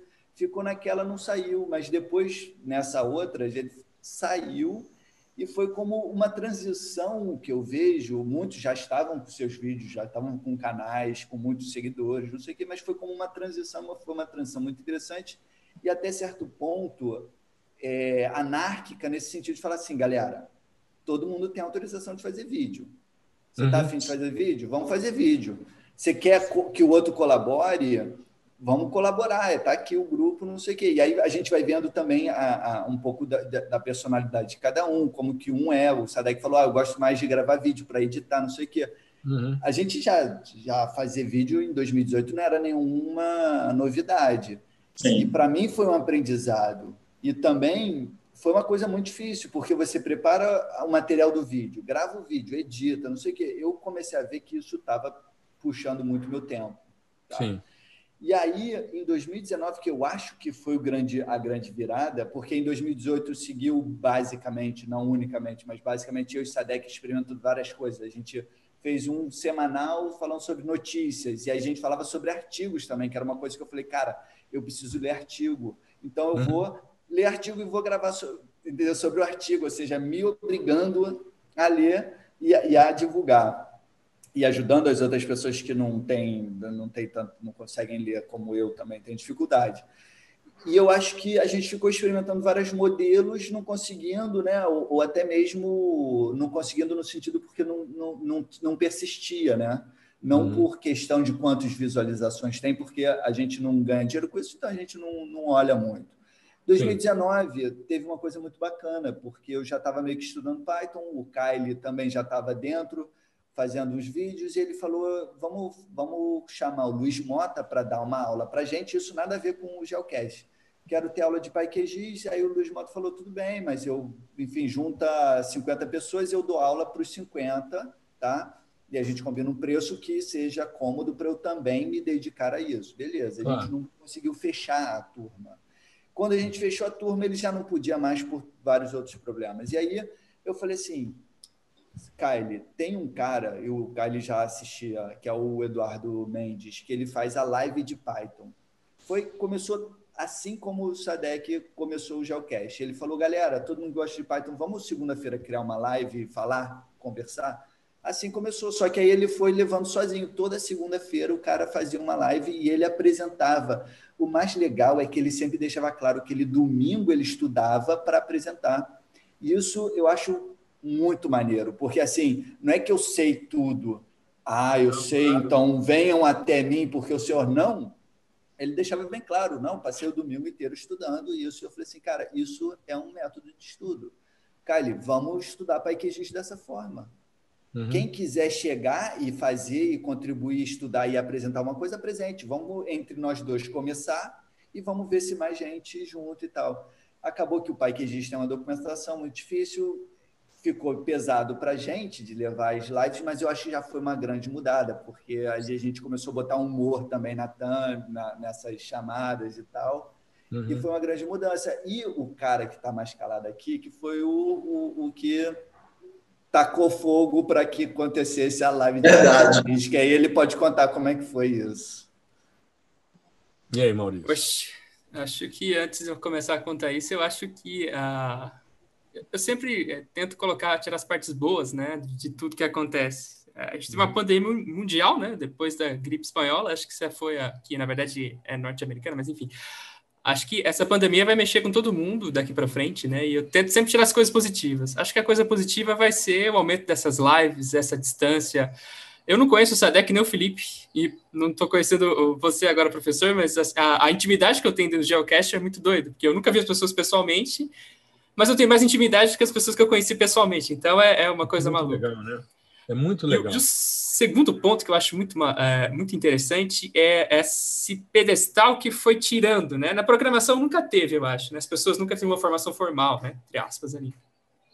E com a, a internet popularizando e entre aspas, também de, democratizando, a, a, gente também deixa pessoas que não têm formação formal, mas têm um conhecimento prático, atuar e disponibilizar e, e, e, com, e compartilhar, né? Uhum. E acho que dentro desse, desse embrulho todo, é, dessas coisas que foi acontecendo na pandemia, que eu fui percebendo que eu estava mal, que eu conhecia pessoas que estavam mal, e aí a a possibilidade de fazer lives talvez foi uma válvula de escape. Acho que eu nunca comentei isso, mas ela acabou sendo assim uma forma de porque eu analiso os dados aqui junto com os professores da Unesp de Covid. A gente tem algumas coisas aqui em Rio Claro que a gente está contribuindo e eu faço gráficos do Brasil inteiro, então aquilo foi começando a me. Sabe quando você vai interiorizando? É, vai, vai, vai abalando, né? E a live foi uma forma de colocar para fora. E eu recebi vários e-mails de pessoas agradecendo que assistiram a live e ficaram bem por ter essa possibilidade de escapar. Então foi assim, todo mundo se ajudando. Mas o, o Felipe me convidou pelo Twitter no final do ano passado, acho que setembro, agosto, eu não lembro. Enfim, para fazer uma live de métrica de paisagem. E aí foi em novembro a live, foram três horas de live, eu quase morri naquele dia, mas é incrível. eu recebo bem até hoje das pessoas agradecendo e pedindo ajuda, e daí eu mando, ah, dá para você fazer isso aqui e tal, enfim. Então virou um material legal em português que não existia. E aí eu pensei, putz, eu falei coisas muito avançadas naquela live. E se a gente começasse do começo? Se a gente começasse a falar sobre como instala o R, como começa, o que é um objeto, como que a gente cria um script, o que é RStudio, e aí foi indo. E aí eu com o Felipe, a gente tem uma meta interna, assim, de tipo, deixar as lives dentro de uma hora, mas a gente passar o máximo de conteúdo possível. Então a gente sempre vai quebrando a uma hora e passando mais coisas. E foi muito engraçado porque não foi combinado assim, ah, vamos fazer assim. A, única coisa que a gente colocou foi, vamos fazer de uma hora. E aí os temas foram surgindo. Aí o Felipe trouxe, ah, vamos fazer estatística espacial? Beleza. Vamos fazer, eu não manjo nada. Você manja? Manjo. Aí ele foi agregando. E a gente dividia a live em duas partes, que eu achei muito legal, essa, essa prática de é, passar uma teoria contextualizada de um problema. O Felipe sempre comentou a parte do, disso, né, de ele usou o exemplo do, dos tiroteios no Rio para falar de estatística espacial, contextualizando, achei fantástico. Hum. Falando da estatística e das métricas, como que isso funciona, e a segunda vamos para o R, agora a gente vai só programar. E a gente foi fazendo isso passo a passo, em live e live, então foi tentativa e erro. Uma que eu fiz, eu acho que eu fui e voltei para os slides, daí a gente chegou assim, ah, putz, seria legal terminar a parte prática e só ficar na programação, daí a gente ajustou isso. A gente é. foi convidando pessoas, enfim. E aí foi indo. E a gente chegou, acho que em 16 lives, se eu não estou enganado, mais três lives coding, né? Acho que a gente está nessa ainda. E para o ano que vem a gente programou algumas. Aí eu já estou vendo com ele de falar de, de Python espacial também, de GeoPandas, PySal, que é uma coisa que eu estou querendo estudar e, e, é muito legal a possibilidade de fazer live, porque te força a estudar, te Isso. força a preparar um material didático para as pessoas assistirem. É a melhor e... forma de aprender. Exatamente, exatamente. E vocês não têm noção de como fazer essas lives me ajudou a dar uma disciplina de modelo estatístico para a graduação aqui, que eu fui professor de substituto também. Então, assim, casou tudo de um jeito muito legal, assim, ao longo desse ano. 2020, apesar dos pesares, foi muito positivo. Isso que eu, eu acho bacana, é, é, Gustavo, só, só para complementar o que o Maurício está falando, e o que o Felipe com certeza também vai falar, é, é, a beleza do Geocast é essa, é que ele é um projeto aberto né? Como tu mesmo colocou, já nasceu uma perna do Geocast, que é o Tecnologel, por exemplo, que está andando com o Murilo e com o Marcelo e comigo. Então, a gente está fazendo para ali também. Então, é, são, são filhos uns dos outros. E, por exemplo, eu não conhecia o Maurício, mas o Felipe conhecia, então ele chamou o Maurício. O Maurício entrou no grupo, não conhecia ninguém, mas aí endossou a parada, aí meteu ficha, levou o projeto para frente. E assim, entendeu? Várias pessoas já entraram em contato comigo. Ah, eu queria fazer parte do Geocast. Beleza, você está disposto a fazer vídeo ou a fazer live? Aí a pessoa, não, só queria participar do grupo. Poxa, então entra no grupo do, do Telegram, porque lá é o nosso grupo, lá é onde a gente discute, a gente conversa. Mas a quem vai realmente participar do Geocast, a gente quer pessoas que façam vídeo, né? que co criem conteúdo, que levem o projeto para frente. Fala, Felipe. Liga teu microfone agora. É, não, só comentar isso, porque agora no final do ano eu e o Maurício conseguimos escrever um artigo e participar do simpósio, do segundo simpósio brasileiro de infraestrutura nacional de dados do, do IBGE. A gente propôs justamente uma reflexão sobre o que, que foi esse processo do geocache. E aí eu comecei a perceber que foi uma coisa que não foi pensada, assim, tipo, mas eu pude perceber que a gente foi usando várias estratégias de ensino que já são, não são novidades é, aprendizado por projeto. Então, qual é a, a proposta? aqui? Problema, cada, né? cada live tem um problema e ao final da live a gente resolveu, uma, nem que seja uma parte do problema, mas assim, tem um início e um, e um fim, né? Uhum. É, e, bom... É bacana porque parece que a gente está conectado, mesmo estando longe, e a gente participando um das lives dos outros, assistindo os vídeos uns dos outros, meio que parece que a gente está conectado. Porque, por exemplo, é, entre uma live do, do Felipe e do, do Maurício, eu criei esse vídeo que eu estava falando para vocês, que era o de algarismos significativos. E aí ficou parecendo que ficou desconectado um vídeo, sabe, sobre uma técnica de ajuste de, de número da variável que não tinha referência nenhuma. Aí, de repente, numa live que o Caio foi fazer com um cara que é um bambambam bam, bam do Postgre, o cara disse: Não, para vocês fazerem isso aqui, vocês precisam entender de algarismos significativos. E o cara não sabia que eu tinha feito esse vídeo. e aí, logo em seguida, numa live do, do Maurício e do Felipe, eles tiveram que fazer alguma coisa lá, não estou lembrado agora, que era também um cálculo que precisava de um valor que ia dar um valor é, que era de base 10 então, o que estava naquele vídeo. Então, é um sistema, o Geocast, na minha visualização, ele é um sistema aberto que a gente conseguiu criar um ecossistema ali de, de produção de conteúdo que eu não sei se tem igual é, no Brasil, para a nossa área. Entendeu? É uma coisa, é, é, assim, eu gosto muito desse projeto, eu sou apaixonado por ele, é, tem pessoas dentro do Geocast que não estão produzindo vídeo, mas estão ajudando a gente com outras coisas, né? por exemplo, com vinheta, com logo, com é, leather, então, com, com, sugestão de temas. Então, é um projeto onde as pessoas que estão ali, elas, elas são apaixonadas por isso, pelo método, pelo, pela divulgação. Eu acho que essa é a, a vamos dizer assim, o, o núcleo, né? o kernel do Geocast é esse. Com certeza. O Maurício tocou num ponto que eu acho interessante, que eu queria comentar, é essa questão do pedestal. E aí é interessante porque, veja, é, dentro desse contexto, né, eu, talvez eu seja um dos mais velhos, né, mais experientes, eu diria, né, da, dessa moçada toda. Né? E eu sempre me apresentei como professor Gustavo Batista. Né? E alguns né, dizendo por que, que você não, não tira esse, esse professor? É, eu, quando eu comecei a dar aula, né, isso, garoto novo, eu tinha muito receio de ficar, né, professor Gustavo. Eu ficava aborrecido quando o cara me chamava de senhor, né, uma bobagem e tal, enfim. Eu via que era muito mais uma questão de distinção, muito mais uma questão de, de deferência do que qualquer outra coisa, né? Até porque eu era muito novo naquela época. Eu comecei com 18 anos a dar aula. E, é, mas eu, uma vez eu estava no Objetivo e fui preencher lá, a gente fazia liberação de provas. E eu fui fazer a liberação e assinei Gustavo Batista. Aí chegou um cara que é um grande amigo meu, que é professor de física, que foi meu professor, professor Tel. Ele virou e disse: Gustavo, sempre se identifique como professor Gustavo. Tenha orgulho da sua profissão no nosso país que pouco valoriza os professores, tem orgulho da sua profissão. Eu falei, cara, você tem toda a razão. Ele disse: então, a partir de hoje, toda vez que você for liberar uma prova e tal, coloque lá, prof. Gustavo Batista. Falei, beleza. Aí eu mantive isso, né? Não é um, um, um diferencial, nada disso, até porque eu acho que é, eu aprendo todos os dias e para mim é um, um, um, grande prazer né, participar. Eu, por exemplo, a minha única inserção no, no Geocast, eu espero que não seja a única, mas a única até hoje, né, que foi poder conversar um pouco sobre essas questões. Aí me lembro Sadek falando sobre o Sentinel, eu poder entrar, a gente conversar sobre determinadas bandas e tal.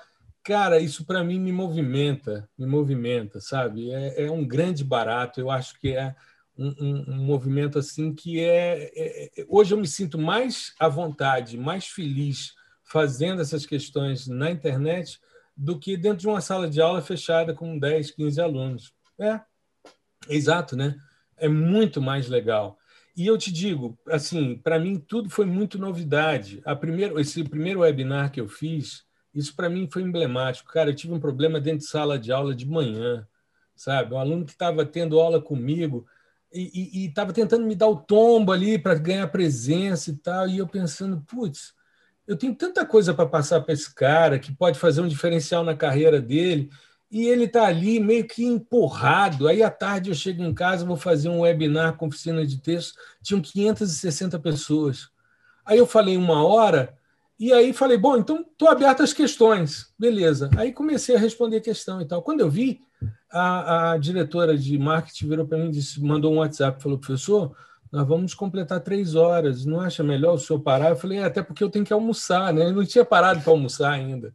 Mas se deixasse, eu estava eu tava vendo aqui agora, nós estamos há uma hora e meia conversando. Eu nunca fiz um episódio tão grande de podcast, mas eu conduzindo. Mas outro dia eu fiz um com o pessoal do Clube do Cientista e depois o Fábio virou para mim e disse: Estou com dificuldade de editar, porque tem duas horas de podcast para a gente conversar sobre analfabetismo digital e inserção, inclusão, né? Você acolher as pessoas. E é isso, sabe? É porque as, essas lives elas começam a ser, como o Maurício e o Felipe fazem, elas começam a ser um, um processo de estudo mesmo. Eles estão ali, eles estão estudando, eles leram algumas coisas e estão ali trocando uma ideia. Então, o pessoal que vai chegando vai também agregando, vai trocando ideia. É igual aqui, né? É como se a gente estivesse numa mesa de bar, batendo papo, tomando uma e conversando sobre um assunto que todos aqui, os quatro, são apaixonados por isso. Né? Então é bem isso aí.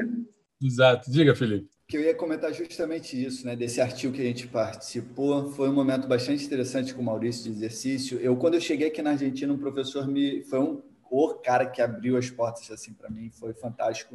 Ele falou, Felipe, enquanto você não tem nada para fazer, vem assistir uma matéria minha, a matéria sobre gestão do conhecimento. Aí eu fui. Foi legal. Cara, muito legal, muito legal. É uma área de marketing, na verdade, não, não, ele não é professor de marketing, ele é professor da, do departamento de é, computação e essa é, é, começou com justamente as pessoas do marketing, não, é, gestão de recursos humanos, uhum. começou a perceber que além da área de administração, a administração Isso. começou a perceber que necessita também saber administrar esse conhecimento.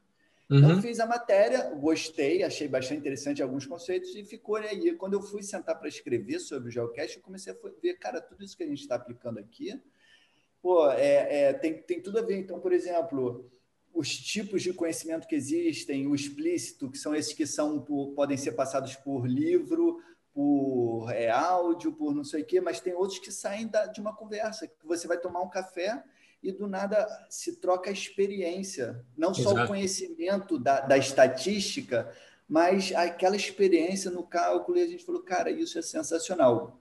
E daí mais ou menos surgiu, um, não, não disso especificamente, mas aí entra o live coding. Porque uhum. o, a live de R é assim, a gente se prepara, a gente estuda e a gente sempre deixa claro isso e a gente sempre deixa claro que quem quer mais vai ter que correr atrás por si próprio. A gente dá a bibliografia, né? bota lá a bibliografia e segue o rumo. Uhum. Né? Agora, a live code é justamente também tirar um pouco do pedestal também da, da, programação, do que, tipo, cara, tem muito tentativa e erro, tem muita claro. leitura de manual, de documentação. Então, muito copiar e colar. Né? Também, muito copiar e colar. E aí eu sou também muito assim de desafio. Aí o Sadek, não, o Narcélio fez uma análise de, sei lá, é, ponderação dos casos de Covid no, no QGIS. E eu falei assim, caraca, eu vou fazer isso no R. Falei, quero saber, eu vou fazer uma, um live coaching, vou tentar, vou tentar fazer isso. Vou mostrar claro. como é o processo de você se expor a uma coisa que você nunca fez que você quer fazer. E aí fui até atrás para ver qual é o embasamento, por que, que se usa, para que esse tipo de análise, né? E uhum. tentei fazer, pô, não estava conseguindo, estava tentando fazer na unha a programação. Na último minuto lá, chega o Maurício e fala, cara, mas tem uma função já feita, entendeu? Porque o Maurício chegou, ele, ele não estava tão preocupado em fazer ali na unha que ele pôde olhar e falar, cara, mas isso é uma média ponderada. Isso é tão básico, tão básico, que você não precisa fazer isso na unha. Isso já tem uma função do R para isso, assim como uhum. teria do, do, do, Python, sacou? Uhum. E aí o, matou a charada, né? matou a. fez conseguir concluir, poder ir dormir tranquilo. Mas aí surgiu um novo produto que eu não sei como a gente vai fazer, mas a ideia é seguir de alguma forma, que são essas live codes, assim, chegar e falar, vamos vamos fazer uma análise, não sei, de alguma coisa? Vamos, vamos entrar e vamos desde o início, assim, sem script pronto, vamos ver como é o processo, que é um processo difícil de programação. Tem gente que não leva jeito, não tem problema, mas eu acho que o mais interessante, eu cheguei a dar aula no, na, no mestrado profissional do Jardim Botânico, e eu dava aula para um mestrado profissional. Então, não eram todos botânicos, não eram todos biólogos, tinha gente de, de administração, tinha gente e eu falava, eu dava aula de SIG e sensoriamento remoto, né? E eu uhum. falava, pessoal, a gente vai ter a parte prática. A parte prática vai ser em dupla, que é justamente para vocês sentarem com pessoas que, se você não manja e não está afim, senta com quem manja e está afim. Porque a gente tem que ter um produto aqui. Mesmo assim, fica atento, porque tenta entender o, poten o potencial da ferramenta porque uhum. não todos são vão ter cargos de técnico, outros vão ter, alguns vão ter de chefia, e é importante o chefe ou, ou o coordenador, não sei, saber e saber quem ele precisa. Precisa de uma pessoa Exato. de sensoramento remoto, precisa de quê? Então, e que, qual é o potencial. Né? Uhum. Então, basicamente, um, um para contar aí um pouco do, do como surgiu essa live coding, toda essa ideia. Diga lá, Luiz. E disso, disso que o Felipe falou agora, né? De às vezes o conhecimento ele nasce num cafezinho, tá tomando um cafezinho, batendo um papo. E aí eu me lembrei que eu e o, eu e o Maurício, a gente estava lá pelo nosso grupo no Discord conversando sobre o teste P, né? Uhum. PVL. E basicamente o PVL nasceu de um tomar chá. Isso. não é? Entre a cientista e o cientista, que era um marido e mulher, e aí tinha a história do leite antes do chá e o chá antes do leite. E aí, a partir disso, ele, ela disse que ela sabia descobrir como é que era, quando um vinha primeiro do que o outro, e ele disse que era impossível, e aí eles resolveram fazer vários testes. E aí ele botou lá a quantidade e ela foi acertando, e aí a partir disso eles criaram o teste P, o PVEL. Isso é muito legal, porque é, é, eu tive no, no, nos Estados Unidos, na, nos anos 90, é, eu fui visitar um grande amigo que estava fazendo pós-doc num centro no, na Universidade do Texas, que era um dos principais. Bom, já que somos todos da área de geoprocessamento, foi onde foi feito o ArcHidro, o módulo ArcHidro, né, que é o módulo de processamento de dados hidrológicos do ArcGIS, foi desenvolvido no Center for Research and Water Resource da Universidade do Texas, em Austin. E em 97, eu fui visitar esse meu amigo, que tinha sido meu orientador de, de mestrado, e fui, né, eu fiquei com ele lá alguns dias trabalhando. Eu fui fazer uma, uma visita a ele porque eu estava começando o doutorado e ele tinha uma proposta para eu trabalhar com balanço hídrico né, dentro do arquihidro. E eu fui para ver se dava certo, tentar organizar as coisas. E uma coisa que me chamou muita atenção é que os caras chegam de manhã, é um, um centro que é coordenado pelo David Maidman, que é um dos maiores hidrólogos do mundo, é, era o editor-chefe do Journal of Hydrology, e é, assim as reuniões com o cara eram, fantásticas. Ele botava todo mundo assim ao redor de uma mesa muito grande, os novos alunos, e ele perguntava como é que o cara estava, qual era o desenvolvimento durante aquela semana. E era assim que ele fazia orientação de mestrado e de doutorado e de pós-doutorado de todo mundo que estava no centro. Ele se reunia com os caras. Só que chegava de manhã cedo, todo mundo se cumprimentava. À tarde, se você tivesse que resolver alguma coisa, era tudo por e-mail. Porque se você parasse para conversar, você muitas vezes perdia tempo do que você estava fazendo. Mas às cinco da tarde, todo mundo parava para tomar café. Todo mundo parava para tomar café, aí você ia com o seu mug, você colocava o dinheirinho da contribuição do café, fazia o seu café, tomava e ali é que surgiam as grandes sacadas. Era naquele momento do café que os caras trocavam informação e que traziam grandes sacadas, grandes ideias, sabe? É justamente a hora do cafezinho. Diga, Maurício. Vocês assistiram uma mente brilhante, né? John sim. Nash. Sim, sim. Ele, ele cria a teoria dos jogos num bar, né? Isso. Ele tá lá conversando com todo mundo, daí pá, tem o, tem o, o né? Namorando as, as meninas, né? Exatamente. Para você ver que as ideias. Eu tenho várias ideias lavando louça, ou tomando banho, agora minha horta. Vocês não têm noção. Né? Tem uma coisa a ver com água, assim. Mas, enfim, só para dar esse adendo, assim, que muita coisa sai dessas conversas que são assim, por exemplo, a gente faz uma live, está conversando, surge uma ideia. Aí você guarda aquela ideia e, sabe, é, é, eu acho que é a coisa mais interessante. E eu lembro de um pesquisador lá do, de Manaus, ecólogo, inclusive, eu não vou lembrar o nome, exatamente o nome dele aqui, João. Enfim, eu fiz um curso de ecologia de paisagem com ele em 2012, onde ele deixa bem claro: se você não tiver de bom humor e não tiver descontraído, se você não tiver feliz, você não vai conseguir avançar na ciência. Ele, ele deixou isso bem claro e eu tento levar isso sempre, assim, de você estar tá bem de espírito para conseguir, sabe, avançar no conhecimento, juntar ideias, resolver problemas e por Tem aí vai. Que ser leve, né? Tem que ser leve. Sim. O, o, só, só, lembrando que o Einstein fez a, a teoria da relatividade geral né, fazendo o despacho lá do gabinete dele, né? Exato. Ah, um, um adendo. Diga. Perdão. Ah, ah, essa, esse, essa história que o, o Sadek comentou, ela não é exatamente assim, mas ela é quase isso. Mas ela está no livro é, Uma Senhora Toma Chá. né? é um livro isso mesmo, isso mesmo. Fantástico. Qual que é o livro? Uma Senhora Toma Uma senhora toma chá. Vamos, vamos caminhar aqui então para o nosso encerramento.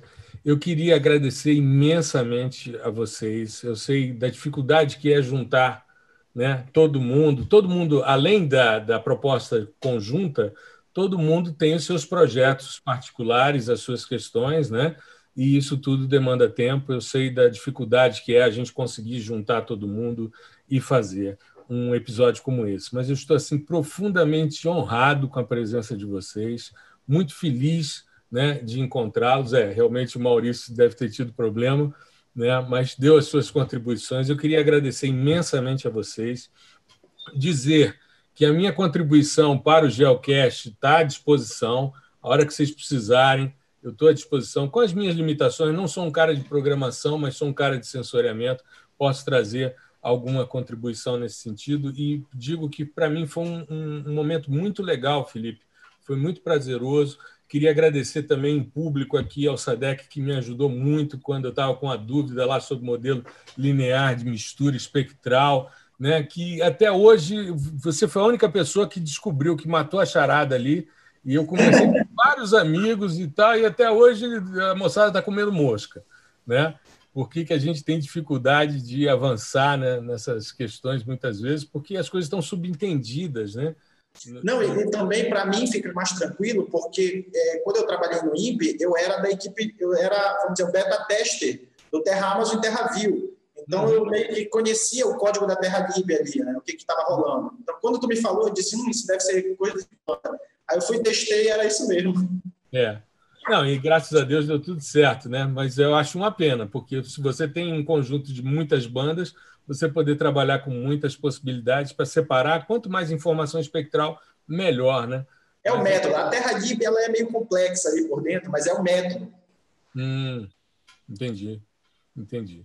Mas eu queria então agradecer a vocês dizer a vocês que fiquem bem, se possível, vamos continuar em isolamento para a gente evitar essas ondas aí, para a gente voltar, para a gente poder participar desse evento que vai ter na Argentina. Vamos ver se todo mundo aí, se já tiver todo mundo é, imunizado, para a gente poder trabalhar né, nessa, nessa possibilidade de se encontrar para tomar um chá, né, uma cerveja, o que for, né, em conjunto. Diga lá, Felipe. Não, Gustavo, eu gostaria de agradecer a sua participação, sua predisposição em participar também do Geocast. A gente vai chegar a 2019 renovados. Vamos pensar essa contribuição que vai ser massa. A gente está juntando 2021. energia. 2021. O que, que eu é, falei? Você falou 19, eu achei que você estava igual. Não, estou viajando, tô cansado. Ele está igual o Milton Santos, pô, só que ele está para trás. É o contrário, o Milton Santos estava à frente, ele está em 2019. Não, eu não quero voltar para 2019 para encarar 2020 de novo, não. Não. 2021 vamos chegar com tudo, vai ser muito bacana e eu vejo com muito bons olhos a sua participação nessa rede que é o, o, o YouTube, o podcast, não sei o que, e com o nome Professor é, isso dá uma, uma, outra visão a outras pessoas uhum. para mostrar que não é, não é uma brincadeira. Tem muita brincadeira, tem muita gente falando besteira, mas tem gente a fim de trocar ideia, de construir conhecimento assim que eu acho pô, perfeito você vir para somar com a gente. Outros também fazem de outras formas, mas enfim, só comentar isso. E sobre o evento de, da Argentina, ele se chama Foz for GIS, GIS, ou seja, Free and Open Source Software for GIS, ou seja, é, software livre e aberto para sistema de informação geográfica. É um evento muito bacana, porque lá tem de todo, todo tipo, programadores que desenvolveram o QGIS, o GRASS, é, uhum. o Orfeu, Toolbox, e é muito bacana, tem todo tipo de é, palestra, é, oficinas, tem também esses momentos de, de descontração e adoraria ver uma, uma apresentação sua falando sobre isso, essa, esse processo de desenvolvimento de conhecimento em esse sistema, nesse sistema de rede, né, de virtual.